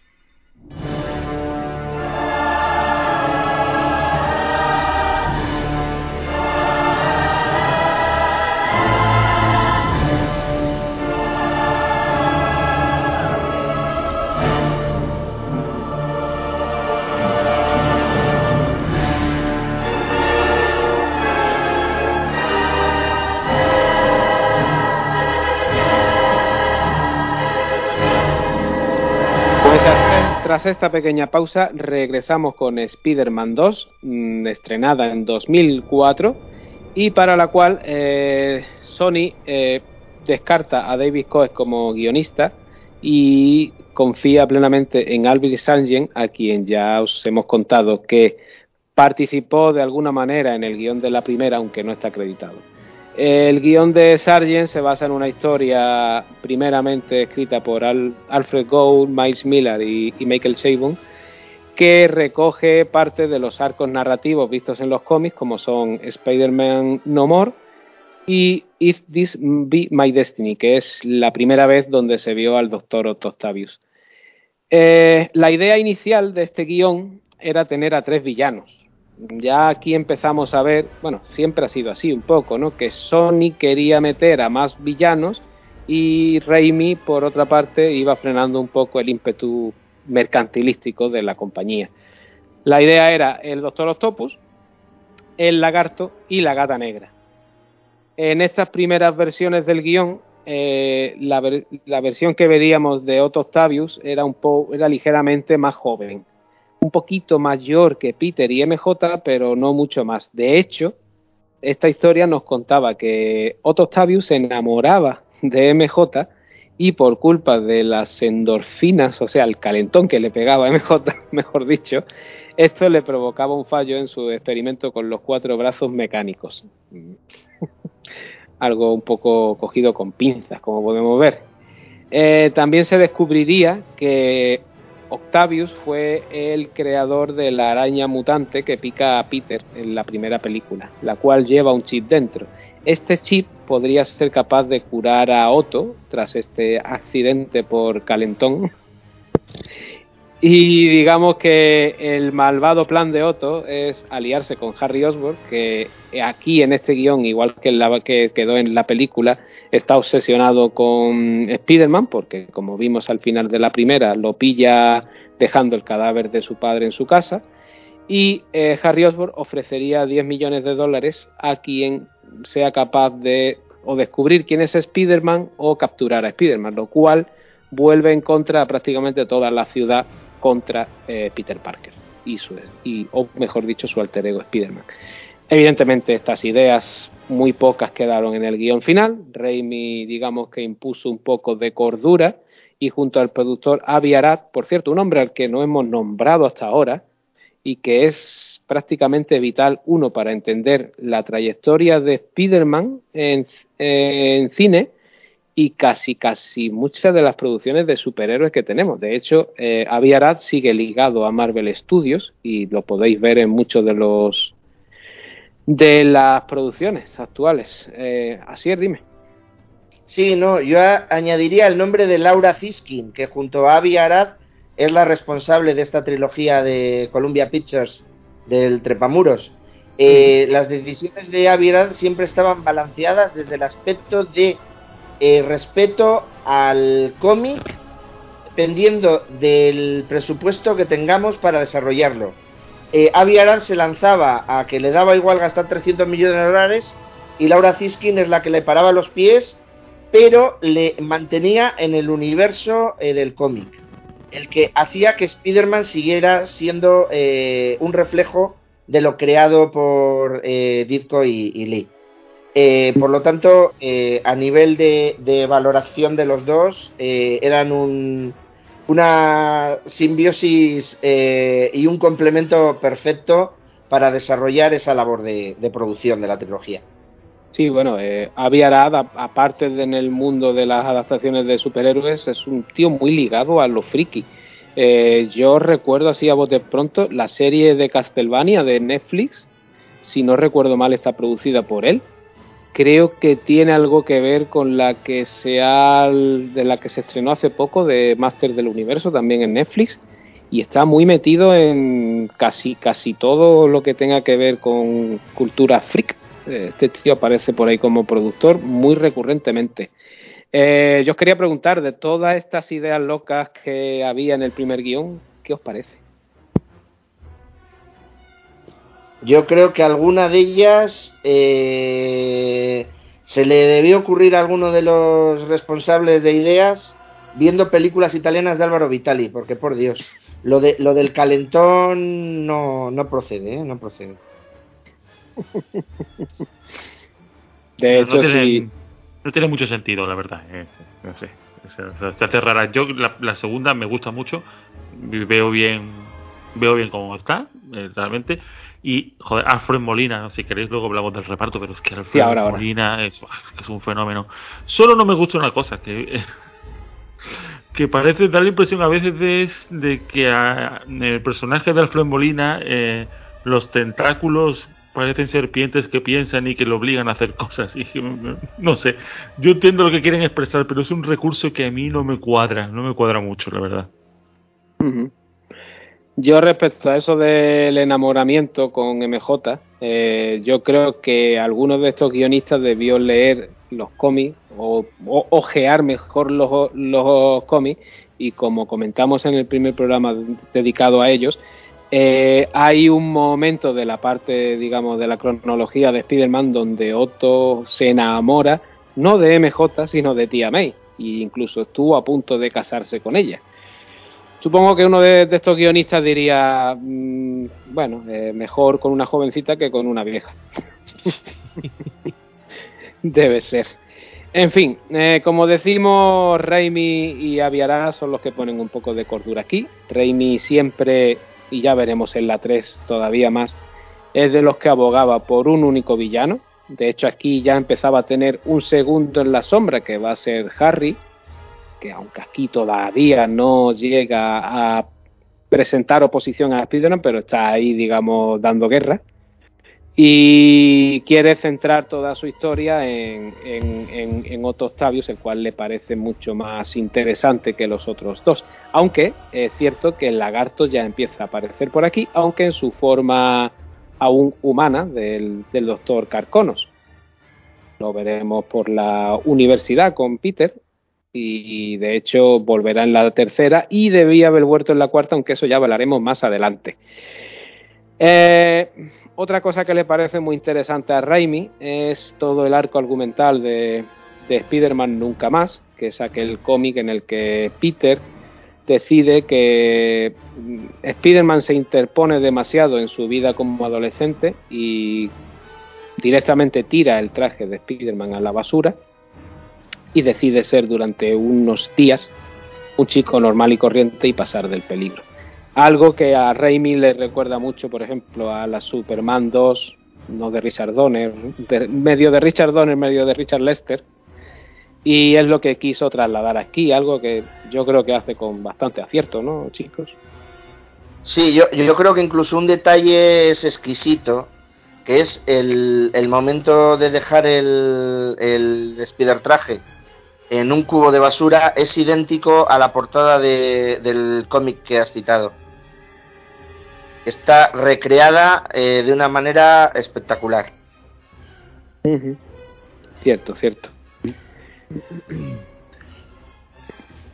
A mí me gusta mucho este, este, arco, este arco argumental porque, eh, bueno, ahonda un poco en la idea de que al fin y al cabo Peter Parker es un chaval que, bueno, en esta peli ya empieza la universidad, ¿no? Pero que, en fin, que tiene quiere tener una vida normal y, y le está costando mucho. De hecho, en la primera secuencia casi de la película eh, vemos como, en fin, como le, su papel de Spider-Man le está afectando ya desde el principio de la película mucho por, por el trabajo, porque está llegando tarde, porque llega tarde a clase, porque no en otra parte de la película más avanzado vemos que no puede asistir a la obra de MJ.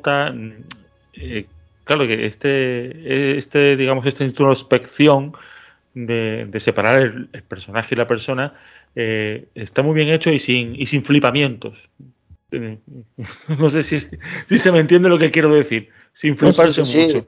Sin fliparse Yo, mucho. Es decir, lo que, lo que un chaval que tiene derecho a, a tener una vida normal y además con, con, muchísimo talento, que es un chico que promete la universidad, se lo dicen los profesores, y que su, su faceta de Spider-Man pues no le está dejando. Y me parece que está muy bien hecho. Yo creo que la... Con Guillermo, eh, y además añadiría que el, el, pequeño drama de esta situación que no le, no le da la vida, no tiene horas en el día para, para llegar a todo, para hacer de Spider-Man, para defender sus dos trabajos, eh, para ir al Google a vender las fotos, porque si no, no puede pagar el alquiler, la presión que, que tiene sobre él el, casero. Eh, luego, eh, la relación con MJ, que está en un quiero acercarme, mejor me mantengo a distancia, y cuando por fin se lanza, llega tarde siempre esto está balanceado con, unos toques eh, que los veo yo mucho del, Superman de, de, Richard Lester, como el toque de el repartir las pizzas y entrar por el cuarto de las escobas y cambiarse de traje allí, según sale se le canto las escobas encima. Eh, luego el, el, lío que tiene con la, con la motovespa esta que trae, que luego se, se, le ve en una escena con la motovespa destrozada arrastrándola por la calle ya vestido como, como, como Peter Parker, no como Spider-Man, tiene estos toques que le dan el, humor suficiente para eh, que eh, no nos supere el drama, o sea, que no nos eh, agobie hasta el punto de, sufrir por él, sino que bajamos un poco la tensión con estos toques de humor. Eso está balanceado muy bien en el guion y en el, en el trasvase a, lo que es la película fílmica. Creo que, como tú dices, tiene muy buen equilibrio entre humor y, acción. La verdad que sí. Humor, eh, por ejemplo, eh, hay una broma interna en el rodaje. ¿Recordáis esta parte en la que Peter empieza a perder los poderes? Ah, sí, sí, sí. sí. Que hay un momento en el que cae sobre unas tuberías o sobre un coche y, y se ve a Peter levantarse quejándose de la espalda, ¿no? Sí. Eso es una coña interna porque Toby Maguire se hizo daño durante... Eh, bueno, yo creo que se hizo daño ya en la primera y es algo que llevó arrastrando durante toda la trilogía y siempre estaba quejándose de la espalda. Entonces Raimi le quiso trolear un poco con esa escena y rendirle, digamos, homenaje a su lesión permanente. Y ahí ese guiñito. Es que eh, ahí está también muy, muy simpática la broma de, en la versión original. En castellano no recuerdo cómo lo resolvían, del I'm back, cuando por fin le funcionan otra vez los lanzarredes eh, y, empieza a balancearse, pero de repente no le sale la red y entonces se cae, se pega un morrón y dice en lugar del I'm back, my back, my back. Te saca la sonrisa. ¿Eso en castellano cómo lo resolvían? Lo de mi espalda. Sí, lo dicen, lo de mi, espalda. Mi espalda, mi espalda, mi espalda. mi espalda, Pero creo que me he roto, creo que me he roto la espalda. Que, que ah, son las frases que el propio Maguire siempre, por lo visto, decía en plató. Sí, pero de lo de eh, I'm back a my back eh, ya pierde el sentido, ¿no? He vuelto, he vuelto y me, he roto la espalda, ya no tiene chiste. De hecho, creo que lo dice, creo que no dice ni he, ni ni ni he vuelto. No sé si hace un yuju o, alguna cosa así. Sí. Ah, pues la versión original dice I'm back gritando. Ya, ya sabemos que este tipo de traducciones aquí muchas veces se pierden. Eh, en fin. Eh, ah, queríais hablar de Alfred Molina, si os parece bien, yo a mí me parece genial, porque creo que es el mejor ah, villano que ha tenido esta trilogía. Estoy de rodillas tirado haciendo eh, genuflexiones, vamos. O sea, con, los brazos a lo, a lo egipcio. Le, estoy haciendo la ola al señor Molina. Eh, un grande y, un villano para la historia. Chapó. Gran personaje. Muy bueno. Además gran actor. Además que Alfred Molina, em, aquí está tiene un, un, punto más es un villano, ¿no? Pero que es un actor muy, muy, muy versátil que eh, también domina muy bien los registros de la comedia. A mí, eh, si alguien quiere ver a Alfred Molina en un punto cómico, mm, El hombre que no sabía nada, por ejemplo, de Bill Murray, es, estupenda. ¿Y por qué de Bill Murray? Claro. Eso sí, eso cuenta siempre. Y además, en, creo que además la estructura digamos, de su rostro eh, recuerda un poco al Doctor Octopus. ¿eh? No, no ha sido difícil, no es, no es uno de esos actores que dices, no lo veo, no lo veo con el perfil. No, es que lo ves y dices, no, lo caracterizan y, oye, me creo, me creo, te compro este Doctor Octopus. Y además él lo hace muy bien. Está clavado y, y sobre todo, aparte de la gran actuación de él, eh, yo llevaba tiempo sin revisitar esta Spider-Man 2, la verdad, y me ha sorprendido lo bien que envejece todo el efecto del, de, de, los tentáculos. Está hecho de una manera que no canta nada, pero ni cuando se le ve subir por el edificio, nada, de nada, de nada, ¿eh? ¿Verdad, Alejandro? Sí, de hecho, yo ten, tengo una pregunta, y es si la versión que habéis visto es la Ah. normales o, O la la 2.1. 1. Eso es, eso es, eso es. Yo tengo la 2.1. Esto Mm. es una cosita que mucha que no se sabe mucha gente, creo. En aquella época salieron bastantes versiones de las pelis de superhéroes. Eh, yo recuerdo de, de la primera X-Men hay una, una 1.5. Sí. De la de Daredevil hay otra versión también 1.5 que tiene escenas con Julio que, que, que, bueno, si la película es mala, la hacen peor todavía.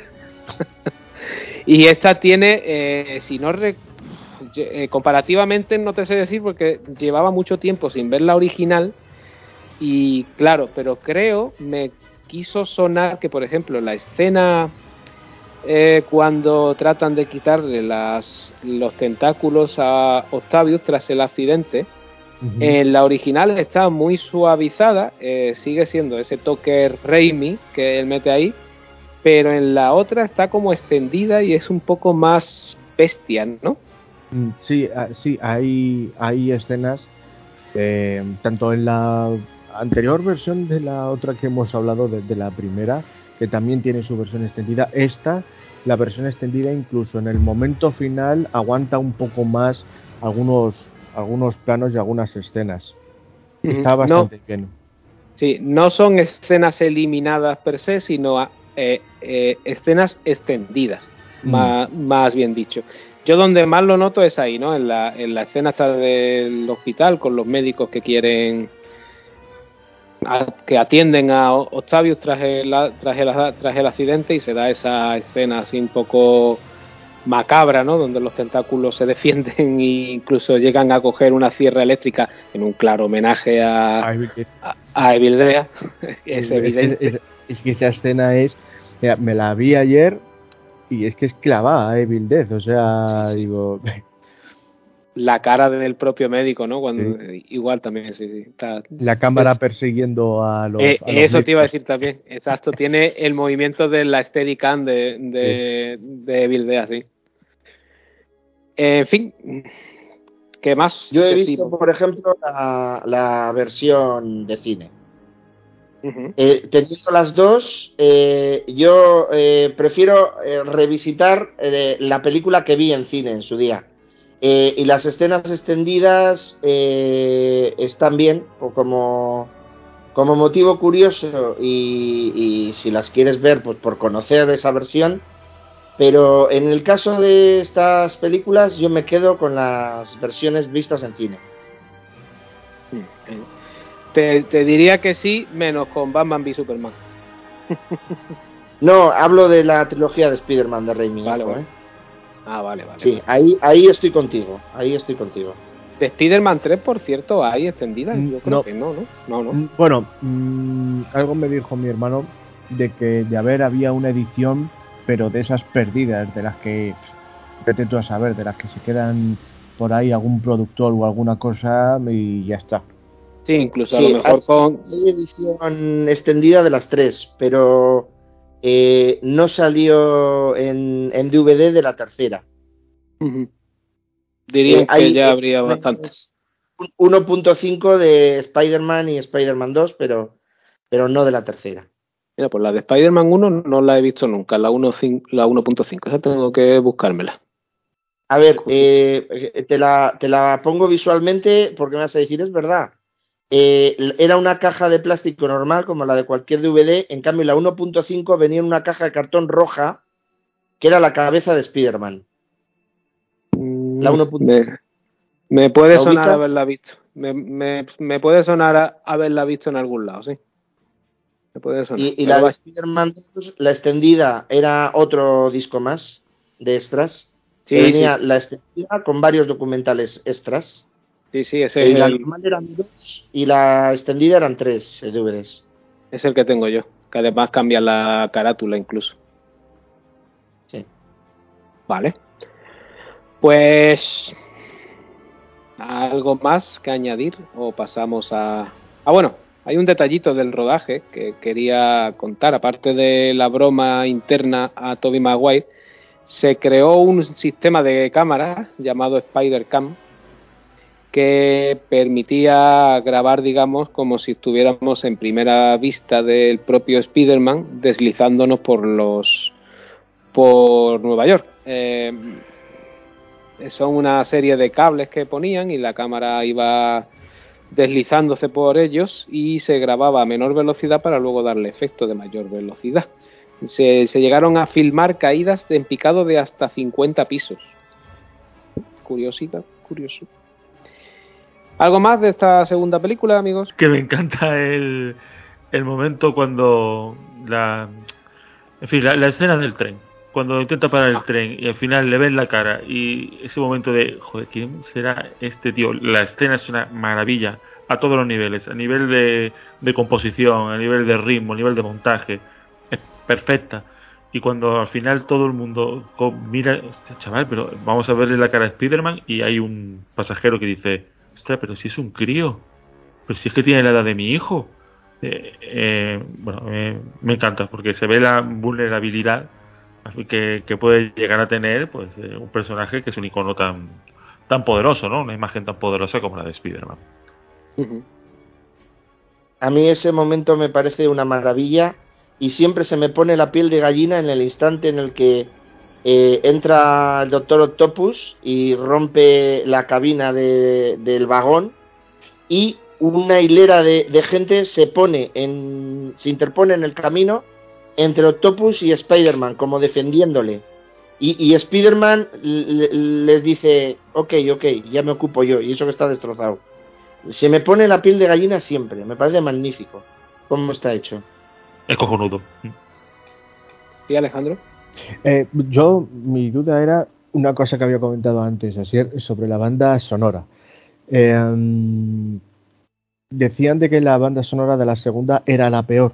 Sin embargo, es la que más canciones tiene en el score. Según he podido, tengo entendido, he escuchado y he podido ver así. Eh, pero, lo que no entiendo son por las críticas. Las canciones que tenga la edición en CD con lo buena que sea la parte.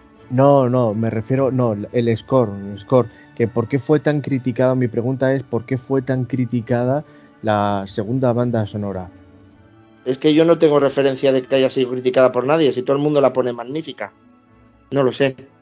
Yo si queréis iba a comentar el tema de esta banda sonora porque tiene tiene una historia detrás. Eh, eso, eso, pues cuenta, cuenta, Si queréis os la cuento. Sí, sí. Sí, sí. Eh, a ver, eh, em, San Raimi estaba muy presionado durante el proceso de producción y de montaje y no atendió debidamente eh, las peticiones de información y de guía de Danny Elfman. Y harto de que no le dieran feedback, pues Danny Elfman se puso a componer por su cuenta y riesgo. Y llegó un momento dado en que empezó a rechazarle material San Raimi. Pero rechazarle material eh, hasta el punto de mandarle un email y decirle no me gusta, hazlo todo entero de nuevo sin darle más feedback. Y llegó un momento que Daniel explotó. Ni siquiera se ponía al teléfono, no, no tenía contacto directo. Digo, ¿qué pasa? Pero, amigo, eh, vamos, a, vamos a cenar esta noche eh, sin hablar de la película. Eh, vamos a relajarnos. No, no, no tengo tiempo. O sea, Daniel Elfman llegó a un punto que dijo a través de, de intermediarios que dejaba la película. No le hacían ni caso dejo la película y San Raimi, el orgullo, la presión, todo, le pudo, se dio cuenta de que había metido la pata, de que se había equivocado con su amigo, de que no le había prestado la, la atención debida, pero no rectificó, sino que agrandó el problema y dijo, pues a la puta calle. Eh, y, Sony se llevó las manos a la cabeza y ¿cómo solucionamos esto? Nada, a mi otro colaborador habitual, Christopher Young, le ponemos aquí Christopher Young, que es un santo varón, o sea, es una persona excepcional. O sea, es, imposible enfadarse con él. O sea, es, es, es, pura empatía este hombre. Ya le estén tratando mal, lo que sea, es pura empatía. Y siempre da lo que le piden de la mejor manera posible. Bueno, pues eh, sobrellevó eh, todos estos conflictos, falta de feedback y acabó lo que dejó sin terminar. Eh, bueno, él lo había acabado todo, pero según Raimi no. Eh, las escenas que eh, quería otro, otro estilo, eh, San Raimi, las terminó Christopher Young. Y estas fueron, os digo, la escena en la que se pone por primera vez los tentáculos el Doctor Octopus. La escena de la fusión, que sale mal. La escena de la persecución del tren. La escena posterior, cuando todo el mundo levanta en brazos a, a Spider-Man eh, y lo, lo, pone a buen recuerdo, a buen recaudo y lo, y lo protege ante, ante Octopus. Y luego el final de la película, eh, cuando eh, digamos que Toby Maguire está sin máscara y em, MJ ve que en realidad Spider-Man es Peter Parker. Todos esos momentos son los que llevó a cabo Christopher Young para acabar la partitura. Los más rápidos, ¿no? Eh, mm, varios de ellos, sí. Eh, eh, curiosamente son mis escenas favoritas de la película. Pero bueno, el tema está que debido a que eran dos compositores y que en, la, en el póster y en el posible CD solo iba a ir acreditado uno, le dijeron a Christopher Young, ¿a ti te importa que no aparezcas en el póster? Eh, no, no, si yo he hecho solo una pequeña parte, bueno, 20 minutos, pero bueno, una pequeña parte. Eh, Danny Elfman apareció en el póster. A la hora de editar la banda sonora, eh, dijo que sí, que no había ningún problema, que editaban un disco solamente con el material de, de Danny Elfman sin contar con los temas de Christopher Young, porque si no, les hubieran tenido que acreditar a los dos. Pero seguía con el rebote el muchacho y San Raimi vetó la edición en CD del score, porque seguía enfadado con Danny Elfman. Y a día de hoy no hemos tenido edición del score, y así estamos. Luego prosigo con la historia de Spider-Man 3, que es todavía más rimbombante. Eso la recuperamos ahora, sí. Eh, ¿Algo más que añadir? Que salimos perdiendo nosotros siempre. Ya. Con estas cosas, entre enfados y demás, porque al final, eh, con nosotros que somos los consumidores y que nosotros somos los que compramos, o al menos los que somos más o menos algo coleccionistas o que nos gusta tener las ediciones en físico, al final estas cosas repercuten en nosotros. Cierto. Sí, lo que pasa, lo que pasa que eh, Christopher Young ha editado eh, a nivel promocional para amigos íntimos un mini disc es decir, un CD de 20 minutos solamente y exclusivamente con su material. O sea, el CD con el material de Christopher Young de Spider-Man 2, si tú le escribes a Christopher Young, él es tan buena persona que te lo manda. Y no te pide nada a cambio, ¿eh? O sea, te lo regala directamente, te lo, te lo envía a España. O sea, si alguno está interesado, página de Christopher Young, contacto, eh, a la atención de Saade, se escribe Z-A-A-D-E, que es su asistente personal, y le pides la partitura de Spider-Man 2, los temas de Christopher Young, con mucha educación y respeto siempre. Te tardará un mes, dos, tres o te tardará dos horas, lo que sea, pero siempre te va a contestar y si está en su mano, cuando él pueda, te lo va a mandar. Sí, sí, ya me cabe a mí de que por gente que sí le ha conocido y demás, que es, es, es increíble. De hecho estuvo en el, creo que fue en el Festival este de Bandas Sonoras de Tenerife, puede ser, si mal no recuerdo, y ya me han dicho a mí Antes estuvo en nuestro, en, en Úbeda primero y en Córdoba después. Mm. A Tenerife, eh, Tenerife se valió de nuestras gestiones Mm. para traerlo a, Úbeda y luego a, Córdoba, porque el festival cambió de, sede, para mm. llevarse también a Tenerife. Es decir, aprovecharon que estaba en España, básicamente. Sí, mm. pues ya me llegó a mí a oídos de que era eh, increíble el señor este. Así que, pues eso. Que gracias por, ah, por eso, por, por, por si me da por escribirle, decirle, oye, que A ver si me podéis enviar Spider-Man 2. Y ya le, pides la 3, ya que haga el envío con la ya, Ya, bueno, ya no hay 2 sin 3, ¿no? Te digo porque es que yo tengo la, la 2, me la dio en mano y la 3 me la mandó. Eh, te, envía los discos en una caja plana, eh, bueno, sin portada y sin nada, pero vamos, eh, así puedes escuchar la música. Bueno, claro, es que si, si lo edita oficialmente con portada y todo, tiene que pagar derechos y de esta forma no. Ya, ya me imagino. Ya me sé que será un engorro para el pobre hombre. Bueno, ¿estás enterado, Guille? ¿Eh? ¿A dónde hay que escribir? Eh, sí, es info.mercadona.es. Yo le voy a pedir a ver si me manda. Ahí, va a ir a la carpeta de spam. Hombre, pues si eres Spiderman, pues spam, pues sí, pues ya está. Esto me recuerda a nuestro maravilloso correo para los troles que tenemos, el de me importa un carajo arroba gmail.com. Ahí podéis escribir lo que queráis, ¿vale? Eso es bueno. Bueno, si queréis vamos cerrando Spider-Man 2. Sí, avanzamos. Sí, sí. Bueno, por terminar, 200 millones de presupuesto, aquí la cosa subió. Se recaudó más o menos igual que la primera, unos 800 millones. La venta en DVD, el merchandising y demás, pues funcionó también de maravilla. Y además es la única de la trilogía que tiene un Oscar que lo ganó por los mejores efectos visuales. Ya lo hemos dicho, todo lo que tiene que ver con las, los tentáculos de, Otto Octavio es que no ha envejecido nada de nada y hace ya 17 años de la peli, macho. Y evidentemente, pues con estos números, con estas cifras, eh, pues Sony quiere más, quiere más y quiere Spider-Man 3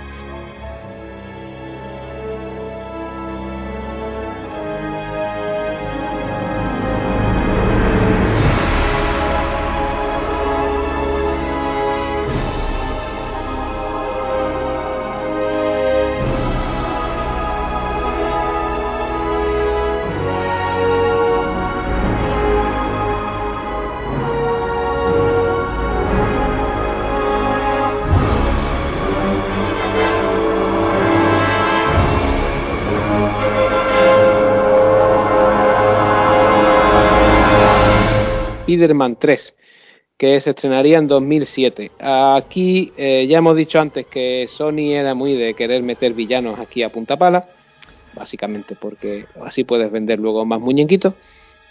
Y Raimi pues no quería. Raimi era de los de dúdame un villano y como mucho tengo aquí un secundario que en esta película ya iba a ser Harry convertido en el nuevo duende. Pero eh, digamos que Spider-Man presiona y presiona y presiona y siempre tenía en mente a alguien. Y ese alguien era Venom. A Venom se lo meten doblado a, a Raimi. Raimi estaba enamorado de, del hombre de arena y solo hay que ver la presentación del personaje, su creación, para darnos cuenta de que es al personaje al que adora el director en, en esta película y Venom es pues un escupitajo que cae del cielo y se le pega en la moto a Peter Parker. Así se nos da una idea del cariño que le tiene el director al personaje. Por cierto, mm, forma de llegar del simbionte que poco o nada tiene que ver con los cómics. Aunque aquí no había Secret Wars de las que traérselo del, del espacio el propio Peter, tenías una solución mejor, y es que el hijo de J. Jameson era astronauta. Se lo podía haber traído él, como sucede, si no recuerdo mal, en la en la nueva versión de Venom, ¿no? ¿No es así? ¿Que lo traen del espacio o algo así? En un, bueno, yo, es que la nueva versión de Venom la tengo eh, eh, borrada de la memoria ya. Bueno, quiero recordar, quiero recordar incluso que tiene algún tipo de similitud con una película llamada Life, que es de Sony también, aquella que sale Ryan Reynolds, Jay Gyllenhaal. Y Rebecca y Rebeca Pues creo que Venom y Life tienen algo de relación. No, no lo, tendría que mirar, pero. Hombre, ahí hay Life de precuela, eh, pero eh, eh, se encargaron de decir que no, que no tenían nada que ver. Bueno, vale. Pues con todas y con estas se llega al rodaje, un rodaje en el que mm, las tirantes entre Raimi y Sony son más que palpables. También Toby Maguire ya está un poco harto del personaje, pero si te dicen que con la primera cobraste 4 millones y que con esta vas a cobrar 17, pues vuelves, te pones el traje y haces lo que haga falta. Eh, todo esto lleva a un presupuesto de 300 millones de dólares, un rodaje excesivamente largo y con todas y con estas, y siendo la más criticada, es la que más ha recaudado de todos los Spider-Man jamás estrenados. Y yo, sinceramente, me parece una mierda pinchada en un palo. Bueno, añadir el dato también de que es la única de la trilogía de Raimi que se, que se estrenó en salas IMAX. Para que veas la, para que veas la mierda más grande todavía. más extendida. Te digo porque eh, en esa época existía una sala IMAX en Bilbao eh, que duró, me parece que fueron cinco o seis años y, luego pues nada, la, cerraron. Eh, y vi películas en ese periodo y una de ellas fue Spider-Man 3. Y reconozco que en IMAX, cosas que critico de verla en televisión, en IMAX eh, el, espectáculo era grandioso, ¿eh? Pero claro, eh, a nivel narrativo no se sostiene. Me refiero a la escena de la transformación de Eddie Brock en, en Venom. En IMAX era tremendo aquello. Además, vibraba la sala, el surround hacía que vibraba la sala como si hubiera un terremoto no he sentido esa experiencia jamás en otra ocasión en, una película.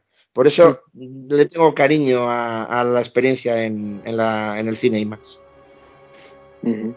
Bueno, chicos, ¿qué os parece esta peli? A ver, comentad si le veis algo bueno. Un horror, por favor. Pues- Mira, lo único bueno que tiene, perdona. Eh, no, no, tú, habla, tú habla. Em, que ¿Recordáis ese capítulo de Los Simpson? bueno, lo, tenéis que recordar, que es el de Pucci, en el capítulo que Homer y que Homer dice que como Pucci no tiene no ha empezado bien tiene una idea y dice cuando no esté Pucci en pantalla los demás personajes tienen que preguntar dónde está Pucci dónde está Pucci dónde está Pucci pues aquí lo que habría que hacer es cuando no está Bryce Dallas Howard en pantalla todos los personajes decir dónde está Bryce dónde está Bryce dónde está Bryce porque para mí de lo poco que se salva de la película es Bryce Dallas Howard de verdad que es que, es, que además, Bryce Dallas Howard es mi mujer. Ella no lo sabe todavía, pero es mi mujer. Vamos, estás en dura conmigo, entonces, tenemos competencia mutua. Pues, pues es, una cosa muy sencillo de resolver. No nos va a coger a ninguno de los dos. Eh, obviamente, obviamente, porque tiene, tiene buen gusto de, de, liarse con actores que los tiene más cerca que a nosotros en España. Y que somos unos matados los dos. ¿eh? Independientemente de lo. quería dejar explícito. Independientemente de lo guapa que es y está en, esta peli Bryce la Howard, eh, su personaje, me vais a perdonar, pero es indefendible. Primero, porque The Gwen Stacy tiene el nombre y poco más. Mm, segundo, porque su inserción para crear que un cisma ahí entre él y MJ yo qué sé. No sé, no sé. Su entrada en esta peli es un pegote muy gordo, la verdad. Pues es que la peli tiene problemas de guion. El mal de los guiones malos, que es que todos se conocen, todos están relacionados. Resulta que eh, hay un problema con una grúa eh, que golpea el edificio en el que está Gwen Stacy rodando un anuncio como modelo. Resulta que en la calle está el padre de Gwen Stacy sin saber que allí está Gwen Stacy y aparece el Eddie Brock a tomar fotos que justo sabía que eso pasaba ahí en ese momento y coincide con el padre y le dice yo salgo con su hija o sea y luego Gwen Stacy para rematar va a la misma clase que Peter en la uni. No se les ha ocurrido mejor forma de relacionarlos. Sí sí. la mierda. Yo es que lo siento. A ver yo reviendo la película digo, es que las partes del hombre de, arena me parecen muy buenas. Porque ahí es lo que eh, comentabais antes, que el, único personaje realmente, para mí el único villano que merecía la pena de esa película era el hombre arena. Eh, de hecho, se explica un poco más su motivación, que es su niña, su, su hija, Eh, pero vamos, la creación de Venom, yo lo siento, está bien rodada, pero es patético. O sea, yo lo siento, es en plan así de repente todo tan oportunista, ¿no? Cuando va a la iglesia ahí a pedir que, quiere que muera eh, Peter Parker y ya de repente está ahí. Bueno, el, momento ese de, oportunista también, de cuando está Gwen Stacy y el, accidente de, la grúa, ¿no? Que bueno, cuando ya viene Spider-Man y ya comienza esa escena de acción para rescatar a Gwen Stacy, bueno, pues está, está bien, pero ya el, el trío salsero es que yo me descojono con esa película. Porque es, es, es, un. A ver, esa película es un meme. Es un meme con patas. O sea, eh, cada escena, cada, cada cosa, puedes sacar un meme de esa película. Desde el, magnífico momento que es. Eh, Bully Maguire, este ya directamente que sale bailando en toda la película diciendo es que esto, madre mía, esto, esto es eh, ahora lo aprecio, o sea, ahora a mí me encanta ese momento, pero en su día yo recuerdo estar en el cine diciendo, madre mía, mm, me quiero morir, no, no, lo aguanto. Eh, ese estilo tan emo que de repente se coge y empieza a ponerse el flequillo delante, ¿no? Pero, eh, bueno, nada, eso, que, que, la película tiene momentos de Peter Parker que, que, que el momento como, como, lo, como lo llaman, el bully Maguire, ¿no? Cuando sale bailando ahí de repente, eh, que se va a comprar la ropa y empieza ahí a hacer... es que yo lo siento, pero es que ese momento... En su día cuando lo vi en el cine dije espectáculo lamentable, pero es que ahora me parece em, maravilloso. me parece maravilloso. Porque esa película es un meme andante, es un meme andante, o sea, las escenas de Venom, lo siento, es, un personaje que eh, no solamente es que esté desaprovechado, es que es una humillación. Para, que se hagan esa película es humillación para Venom, aunque bueno, entiendo de que Sony quería ahí meter villanos y villanos y villanos y etcétera, y pues, pues, no sé. Yo en lo personal creo que Spider-Man 3 em, se tenía que haber centrado solo y exclusivamente en El hombre de arena, que es donde se explican un poco sus motivaciones y donde eh, es un poco más seria esas, esas, esas partes. Pero el resto, pues, eh, no sé. Eh, Jamison, como siempre, increíble en las tres. pero no sé. Y el papel de Gwen Stacy, pues, a ver, sobraba también. Yo, en lo general, fue un poco decepción. Yo cuando la vi salí del cine y dije, me ha decepcionado, pues porque la vi como tan apresurada las escenas, incluso el final, todo, todo tan apresurado y el cómo destruye así a Venom de esa manera, no, no sé, no sé. No, no me no me convenció mucho. Y eso que tiene partes, bueno, que incluso cuando va, está en el en el restaurante y le quiere pedir la mano a Mary Jane y sale este actor que sale en las otras, eh, Bruce Campbell, el cameo de, Bruce Campbell en, las otras dos también. no lo hemos nombrado, pero ahora lo digo. Sí, pero es que el cameo de Bruce Campbell aquí es, es buenísimo, de francés ahí. tiene cosas bastante divertidas la película, pero bueno, ya eh, dista mucho de lo que era tanto la primera y, la, y la segunda. Y aunque hay momentos en los que él se intenta volver, no, no sé. Hay muchas cosas que a mi parecer no cuajaron bien durante, durante la película. Guillermo quería apuntalar algo, ¿eh? eh sí, bueno, em, un poco al hilo de lo que decía era antes, es que el guion Mira que es grande Nueva York y se conocen todos, ¿no? Pero que es, da la impresión de que la peli está hecha como con desgana. Eh, desde el mismo guion, ya no solo el hecho de que tenga villanos de más, eh, es, un poco todo, es el, ritmo, eh, el último acto que es cuando se va a la última pelea con, los dos villanos y intenta, intenta convencer a Harry. Pero simplemente, oye, que ve las noticias, que, que está el hombre de arena aquí y aquí está el, eh, la tela de araña es ahí y no se puede porque está el hombre de arena. A ver si viene alguien y dice, Spiderman, ven para acá.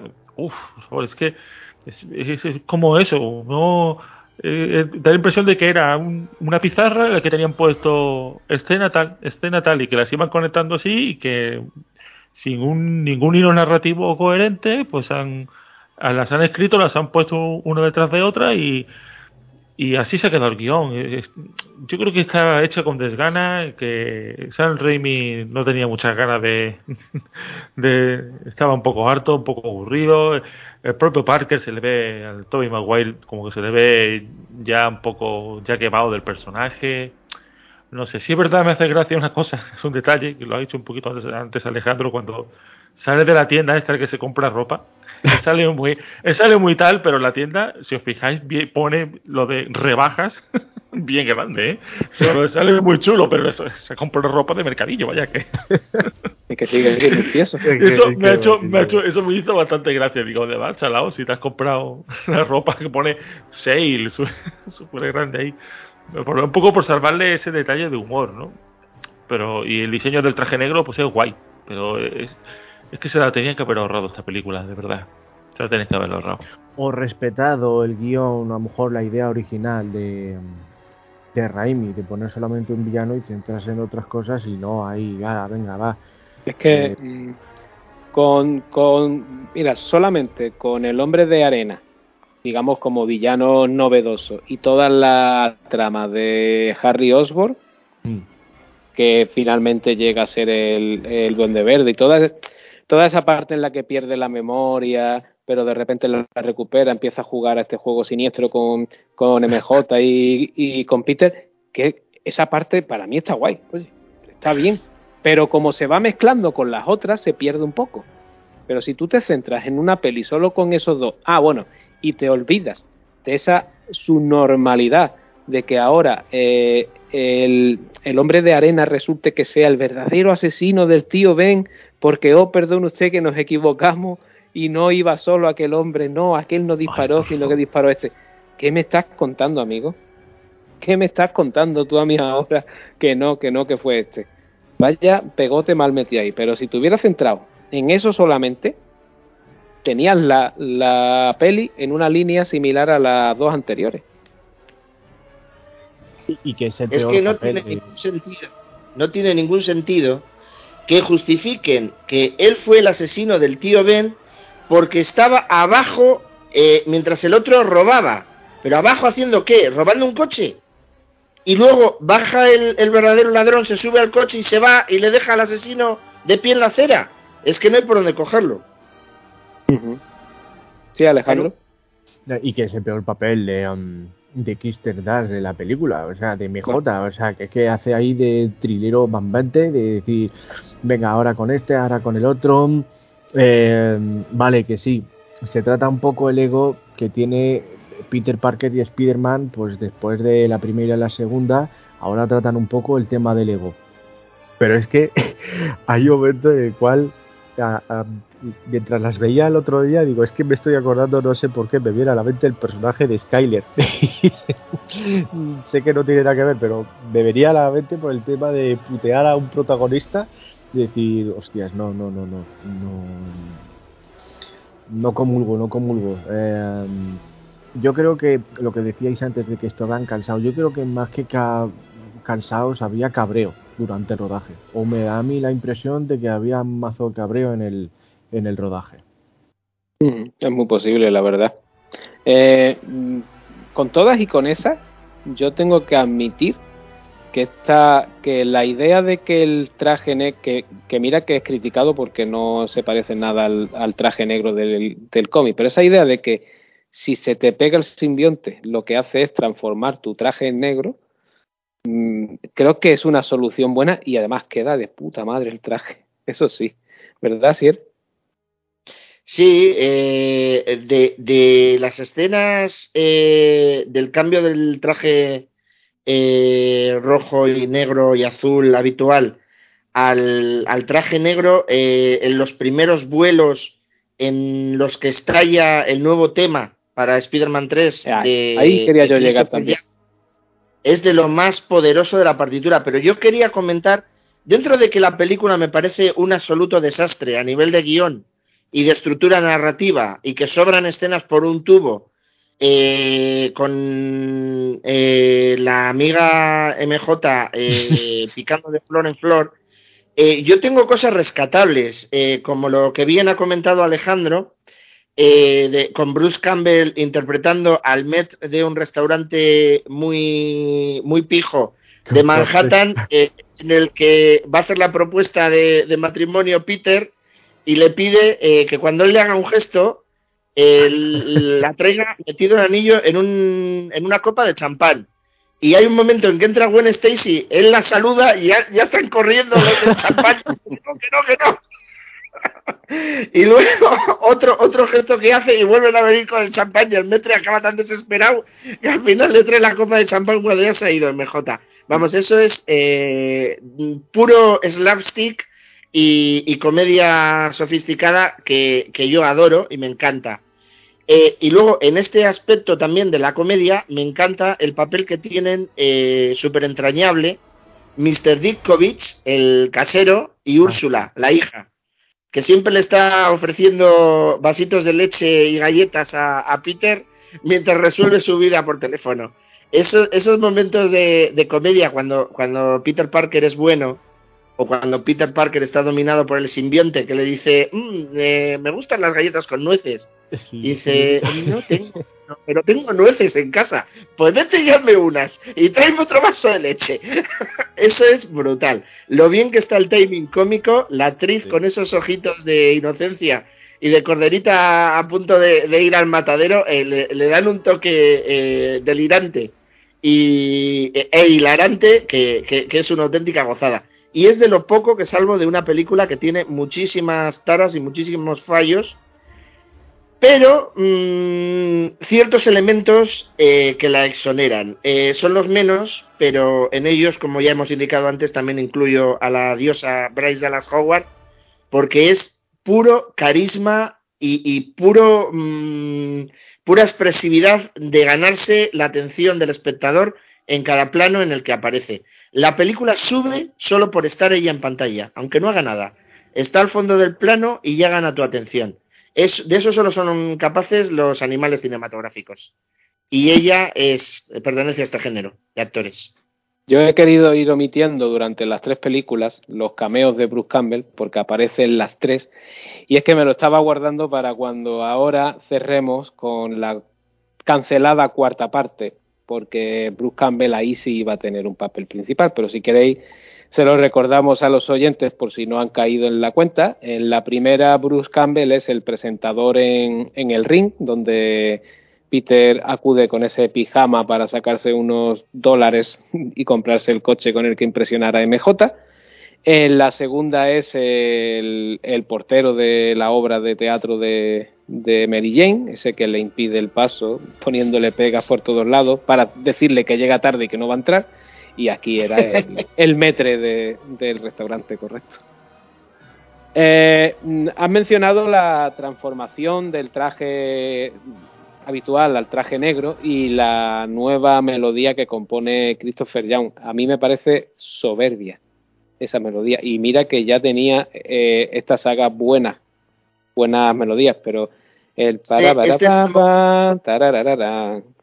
Sí, te iba. Este es el momento que a Guillermo no le gusta. Pero te me has adelantado, lo iba a tararear yo. Hoy me ha tocado a mí. ¿Y cómo transiciona de, del tema principal en los créditos? Mm. El pam, pam, pam, pam, pam, Pam, pam, pam.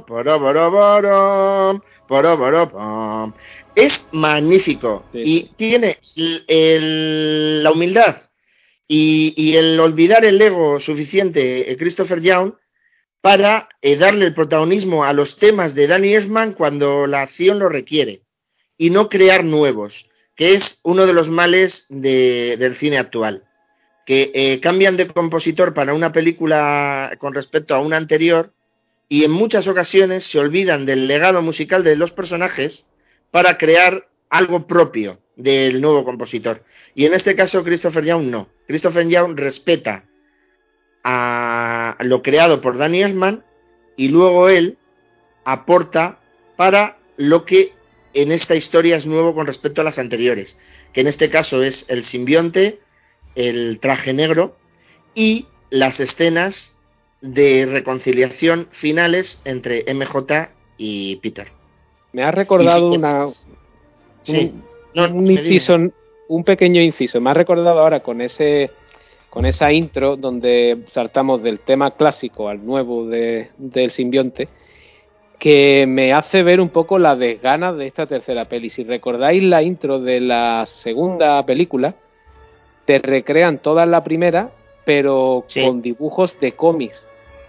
Ah, y, en, y, en, esta tercera, ¿cómo lo hacen? Igual. Igual, pero no es cómic. ¿eh? Las imágenes de la película, de las Tal cual. Sí, eso es, eso es. Corta y pega, corta y pega. Que, que no vamos a dibujar, que ya aquí, venga, corta y pega. Que no vamos a trabajar. Se, nota, se nota un poco la desidia también en esta tercera, en esas. Exacto. La segunda está súper cuidada hasta eso y aquí es, eh, pues pone escena. ¿Qué más da? Va, ¿Para qué vamos a contratar ahora a un dibujante ni nada? Pone eso ahí, ya está. Tira, tira. Por cierto, añado, añado un detalle. Eh, el tema del Duende Verde Jr., es decir, de Harry Osborn, es nuevo y es también de Christopher Young. Esa parte, sobre todo, es donde explota de manera más contundente y, que es un tema sensacional, es en el Harry Attacks Peter, que es el primer enfrentamiento eh, cuando Peter lucha como Spider-Man, pero vestido de Peter Parker contra el Duende Verde. No sé si os acordáis de esa escena, con el famoso que sale volando varias veces. Sí, que es donde, donde se da el golpe y, y, entra en, y pierde, digamos, la memoria, sí. Sí, que es.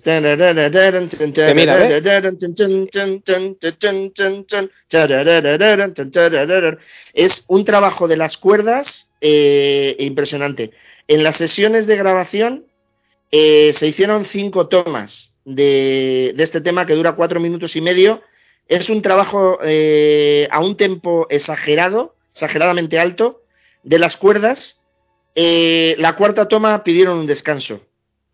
Violines, chelos y violas, porque no podían más. Les dolían los brazos que se les estaban quedando tiesos.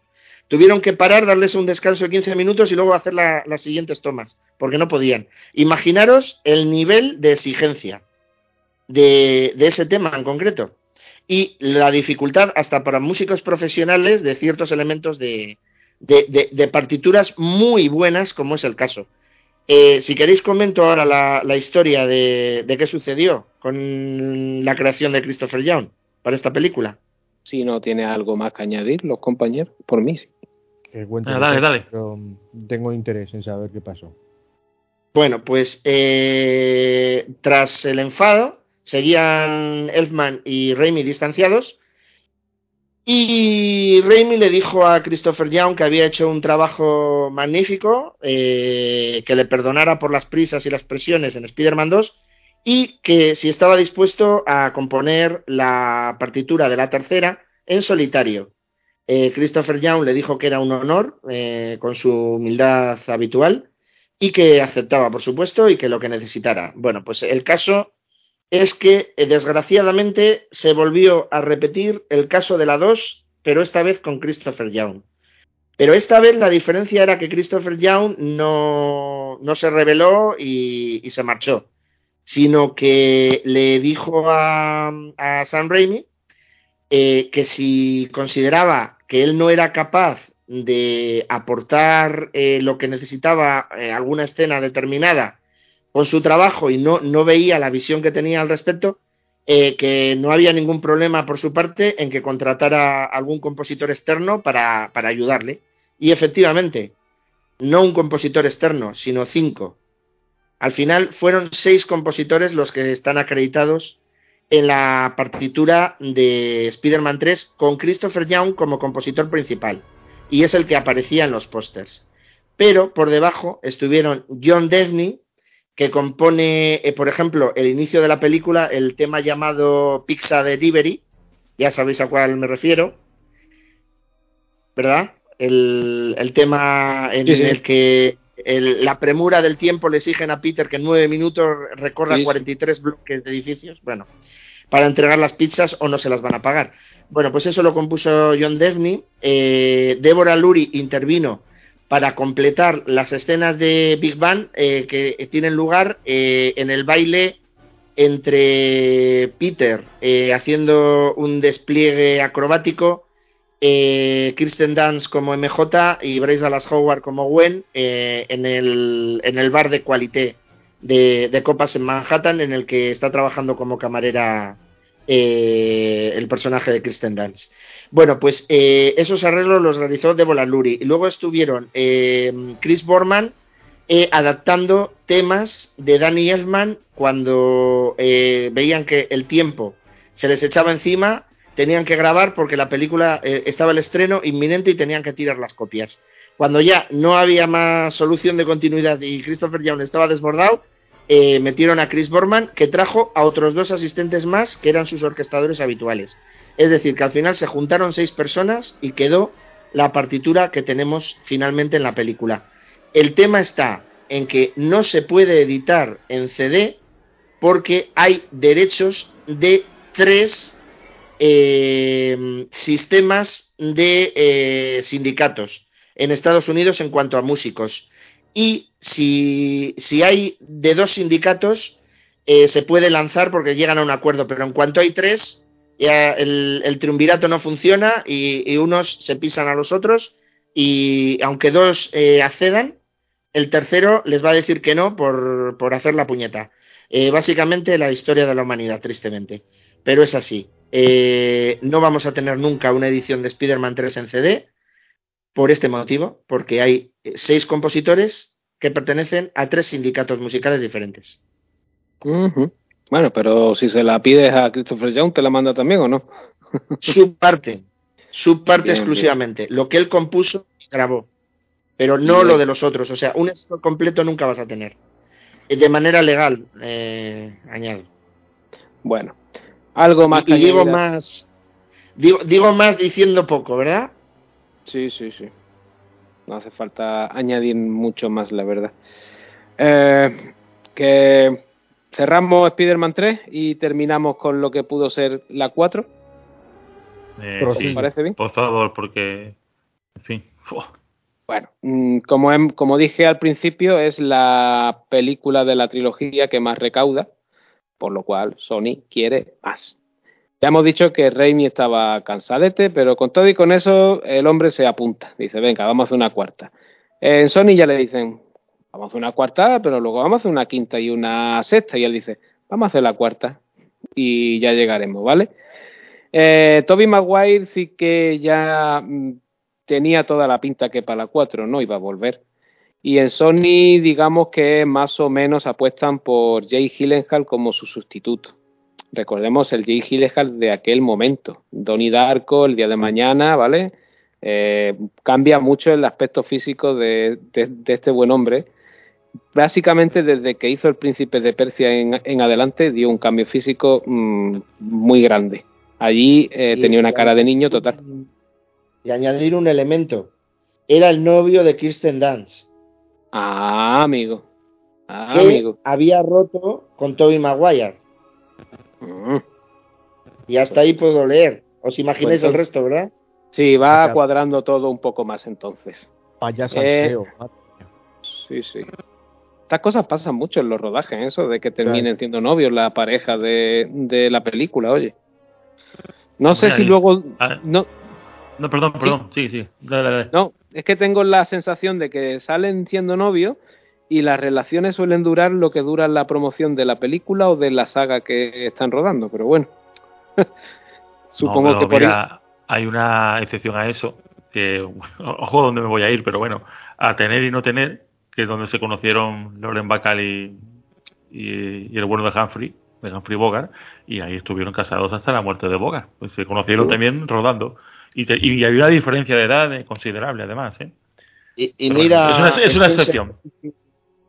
Eh, Spencer Tracy y Catherine Hepburn, con Spencer Tracy casado, y en aquella época un católico recalcitrante no se podía divorciar, y estuvo desde la costilla de Adán 40 años con Catherine Hepburn Diamante.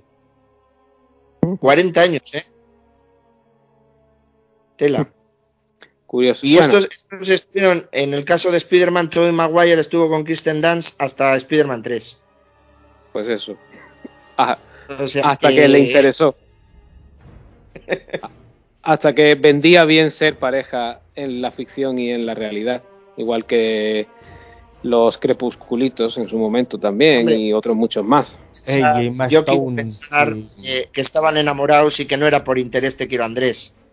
Eh, lo que pasa que eh, con las presiones de los actores, estos rodajes tan duros, eh, pues no es normal que las historias de amor no duran para siempre, pero que cambies de novio, intentes imponer a tu nuevo partener para interpretar la saga en, la que estás trabajando, tendrían que hacérselo mirar a algunos actores, ¿eh? Y mirar ahora dónde está Dance, por ejemplo. Bueno, seguimos un poquito con el proyecto de esta Spider-Man 4. Ya hemos dicho que Sony quiere la 4, la 5 y la 6, pero es que además ya está empezando a planear un spin-off centrado en Venom. Eh, mm, para todo esto contrata al, guionista James Vanderbilt, que de hecho le, hace un contrato de muy largo recorrido. Le hace un contrato para las tres películas.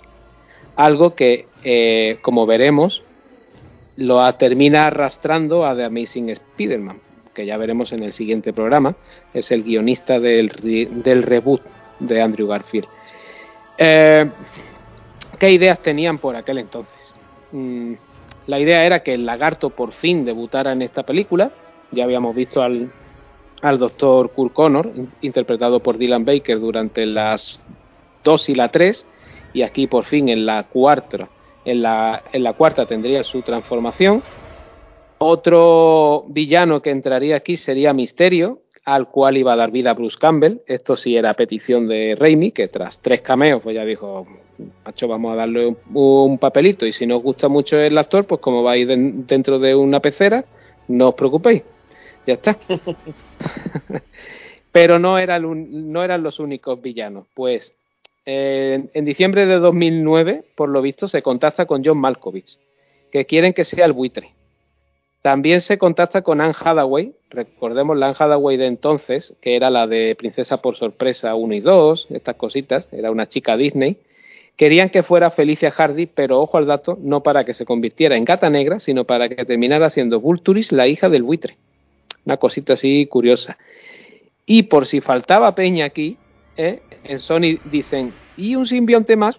¿Y si metemos a, a Carnas, a Matanza? Y ya Raimi decía, déjame tranquilo, en serio. Y le dicen, pero es que, pero es que hemos hablado con Jim Carrey para que lo haga. Y yo creo que ahí ya Raimi diría que yo voy a aguantar encima aquí al excéntrico de Jim Carrey, a vosotros, a todos estos villanos, tres películas más, un nuevo actor. Y Raimi en 2010 dice, ahí os quedáis, yo no hago la, la cuarta. Y unos meses más tarde del anuncio de Raimi, Sony dice que da por cancelada la película en 2010. Y deberíamos esperar dos añitos a un reboot. Pero eso será en el próximo programa. Y antes de despedirnos, ¿qué os parece todo este batiburrillo que Sony pretendía hacer con Spider-Man 4? Pues al final. afortunadamente no se hizo. porque hubiera sido la 3 al cuadrado. Eso es. Al final, cuando tienes entre problemas, pasar. Vamos a ver, en cuanto uno empieza a arrastrar en las producciones tantos problemas y tantas movidas, historias, cambios de guion, eh, para acá, para allá. Mm, nada, al final no salen a flote las, las cosas estas. Y mejor por una parte veremos a ver cómo se retoman algunas cosas en el futuro pero a ver a ver. Guillermo. Eh, bueno que es que a ver eh, lo que ha dicho más o menos aquí los compañeros no eh, esto esto era hacer hacer muchos malabares esto era muy complicado de llevarlo para adelante y además desperdiciar a John Malkovich en una cosa como esta. Además, ¿qué iba a hacer? ¿De qué, personaje iba a hacer? El buitre. Pero el buitre, eh, pero un buitre más pegado al de los cómics, que es muy distinto al que hemos visto de, de Michael Keaton en Homecoming, ¿eh? Cuidado. Ah, el buitre de los cómics es un viejecito decrépito, muy canijo, y, y es un ladronzuelo. No. de butragueño. O sea, de butragueño. Me, imagino a John Malkovich vestido del Madrid con una peluca rubia, como hacía Millán Salcedo. ¿Te acuerdas cuando le invitaba? Sí, al buitre, pues ya está, por el butragueño. y, y, tonterías, tonterías mías aparte, creo que era eso, demasiada, demasiada, demasiada gente, demasiados personajes, demasiados villanos, eh, demasiadas ideas para desarrollar. Y, si ya Spider-Man 3 con dos villanos sale mal, con, con tanta rollo, tanta gente, no hubiese salido bien. Hombre, yo me imagino que si que si Raimi hubiera estado con ganas y el proyecto más o menos tira hacia adelante, todo ese batiburrillo de villano hubiera habido un filtro, ¿vale? Y los hubiera a lo mejor el repartido para las siguientes. Y hubiera dicho, mira, ya tenemos a Kurt que lo hemos presentado antes, vamos a utilizarlo aquí. Y a, lo mejor traerte a alguien más. ¿Sabes lo, lo que te digo? Y ir repartiendo esos villanos luego. Pero ah, entre que Raimi no tenía ganas y si tú a Sony, que ya está visto que, está loca por, por, por sacar franquicias de Spider-Man por todos lados, porque claro, si cada una te deja 800 kilos o más, pues, pues ¿cómo no las vas a hacer? Es que eh, te de cabeza, ¿no? Pero si le das mangancha, pues se vuelven locos y te plantean estas cosas o, o, peli de los seis siniestros pero sin Spider-Man, como ya veremos en el próximo programa y estas cositas, vaya. Bueno, chicos, yo si no hay nada más que añadir, podemos ir cerrando esta parte de la trilogía Raimi Maguire, ¿no? Yo a mí, ¿sabes? Dale, dale, dale, dale. dale. Nada, solamente un pequeño apunte. Eh, cuando estrenaron tanto la primera, luego estrenaron el videojuego de la primera película, la segunda con el segundo juego de la película y la tercera, obviamente, con el mismo proceso. Pues con los juegos pasó una cosa mm, parecida, de que tanto el primero como el segundo fueron muy buenos juegos, sobre todo el segundo de Spider-Man, a día de hoy considerado también uno de los mejores videojuegos de Spider-Man, junto con el del 2018. Pero ya el tercero mm, pasó tres cuartas de la, de la misma, otra chapuza, porque ya fue cuando estrenaron la Play 3 y ya la casualidad de que también fue un poco un poco fiasco algunas algunas cosillas que hicieron en el en el juego. Nada Buen apunte, era eso. Buen apunte aquí para los compañeros, como, como ya hemos dicho en el anterior programa tú y yo, hablando sobre los videojuegos, es cierto que esa correlación de los títulos con las películas va en calidad incluso ligada. Sí, sí. Guillermo quería cerrar esto, creo. Ah, sí, que a mí eh, Tobey Maguire es un actor que, aunque está bien de Spider-Man, no me termina de convencer. Jóvenes prodigiosos, es que la peli no me gusta tampoco. Eh, pero, ojo que lo, cuando lo vi haciendo de Bobby Fischer en Pawn Sacrifice, no sé, imagino que aquí le pondrían Sacrificio de Peón, supongo, que será es el título, por lo menos en inglés, que hacía de Bobby Fischer, eh, no me disgustó, eh, porque yo creo que más o menos defiende defiende el papel, defiende el personaje. Un personaje como el de Bobby Fischer es muy complejo. Un, un hombre muy complejo y eh, fue capaz de sacarlo adelante y ahí cambió mi opinión mi, opinión que tenía de él. A mí me, me, parece un actor un poco sosainas también sí la verdad. No no mal actor ojo sino soso que, es distinto. Un, un poquito pan sin sal sí pero oye, mm, da, daba el pego aquí un poco. Como es cierto que su Peter Parker eh, tiene una evolución nula, es un bobo al principio y sigue siendo bobo al final. Eh, da igual que esté en el instituto, en la universidad o trabajando ya por libre, sigue siendo el, mismo personaje plano, la verdad. Y es tal vez lo que más le achaco a, a su poca evolución. Y a mí, lo que otra cosa que no me gusta de las películas, de las tres además, eh, echo de menos ese Spider-Man que se está siempre sacando comentarios ingeniosos mientras pelea. Ah, Eh, está, está peleando y, joder, qué tío, qué pesado. Y, o, le responde a los villanos. Ah, no lo hace, o no lo hace, o lo hace muy poco en las tres, ¿eh? Y esto, creo, creo que solo lo hace una vez en la 2, en, la escena del banco. Correcto. A Correcto. Correcto. Por cierto, Guillermo, el, caso Fisher. El caso Fisher, ¿no? Pues, Upon, Sacrifice la titularon el caso Fisher. Pues se llama Pon Sacrifice. Porque, y además es que. No, no, si lo sé. pero es que el título tiene más sentido que sea Sacrificio de Peón, porque, en fin. Sí, claro. Por, por lo que hizo. En España. Y, qué fue lo que hizo, y qué fue lo que hizo para ganar aquella partida a, a Spassky, ¿no? Bueno, da igual. Sí, eh. comentar, comentar que eh, una recomendación para los oyentes. Si no habéis visto Pawn Sacrifice o el caso Fisher en España, eh, verla porque es una magnífica película. Estoy de acuerdo. Y, y aparte, yo siempre recomiendo dos películas en concreto de, de Tobey Maguire. ¿Las eh, ¿Cuál, perdón? Pleasantville. Vale, eh, tres. que Pleasantville es muy buena. como ya he indicado antes durante el programa, las normas de la Casa de la Sidra. Sí. Eh, primera, Sea Biscuit, la historia del famoso caballo, en la que Toby interpreta al primer jockey de Sea Biscuit. Eh, por cierto, en un papel eh, perfecto para él, porque es una persona bajita y canija, eh, con no mucha corpulencia, y así son los jockeys. No como en otras películas, que te ponen a un tío de un 80 para hacer de jockey y dices, pues hombre, no. Y Pleasantville, por supuesto. en este momento no la recordaba y es un peliculón y Toby está perfecto. En su papel, curiosamente, de, de pan sin sal. Pero siempre lo hace perfecto. Bueno, pues le hemos dado un buen repasito a estas tres pelis.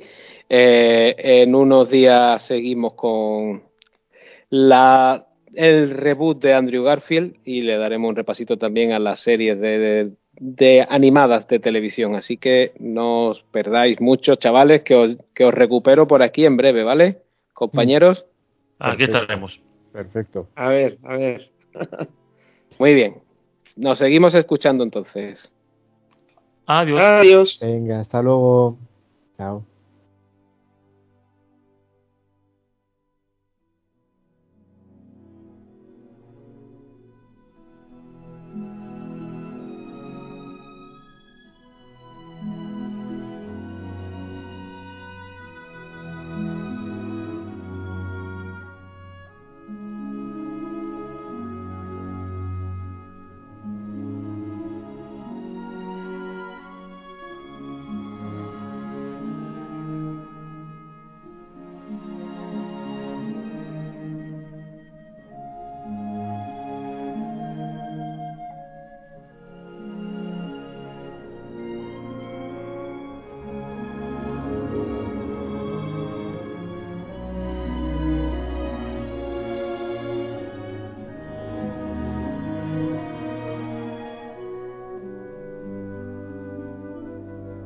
Y hasta aquí este programa dedicado a la trilogía de Toby Maguire dirigida por Sam Raimi.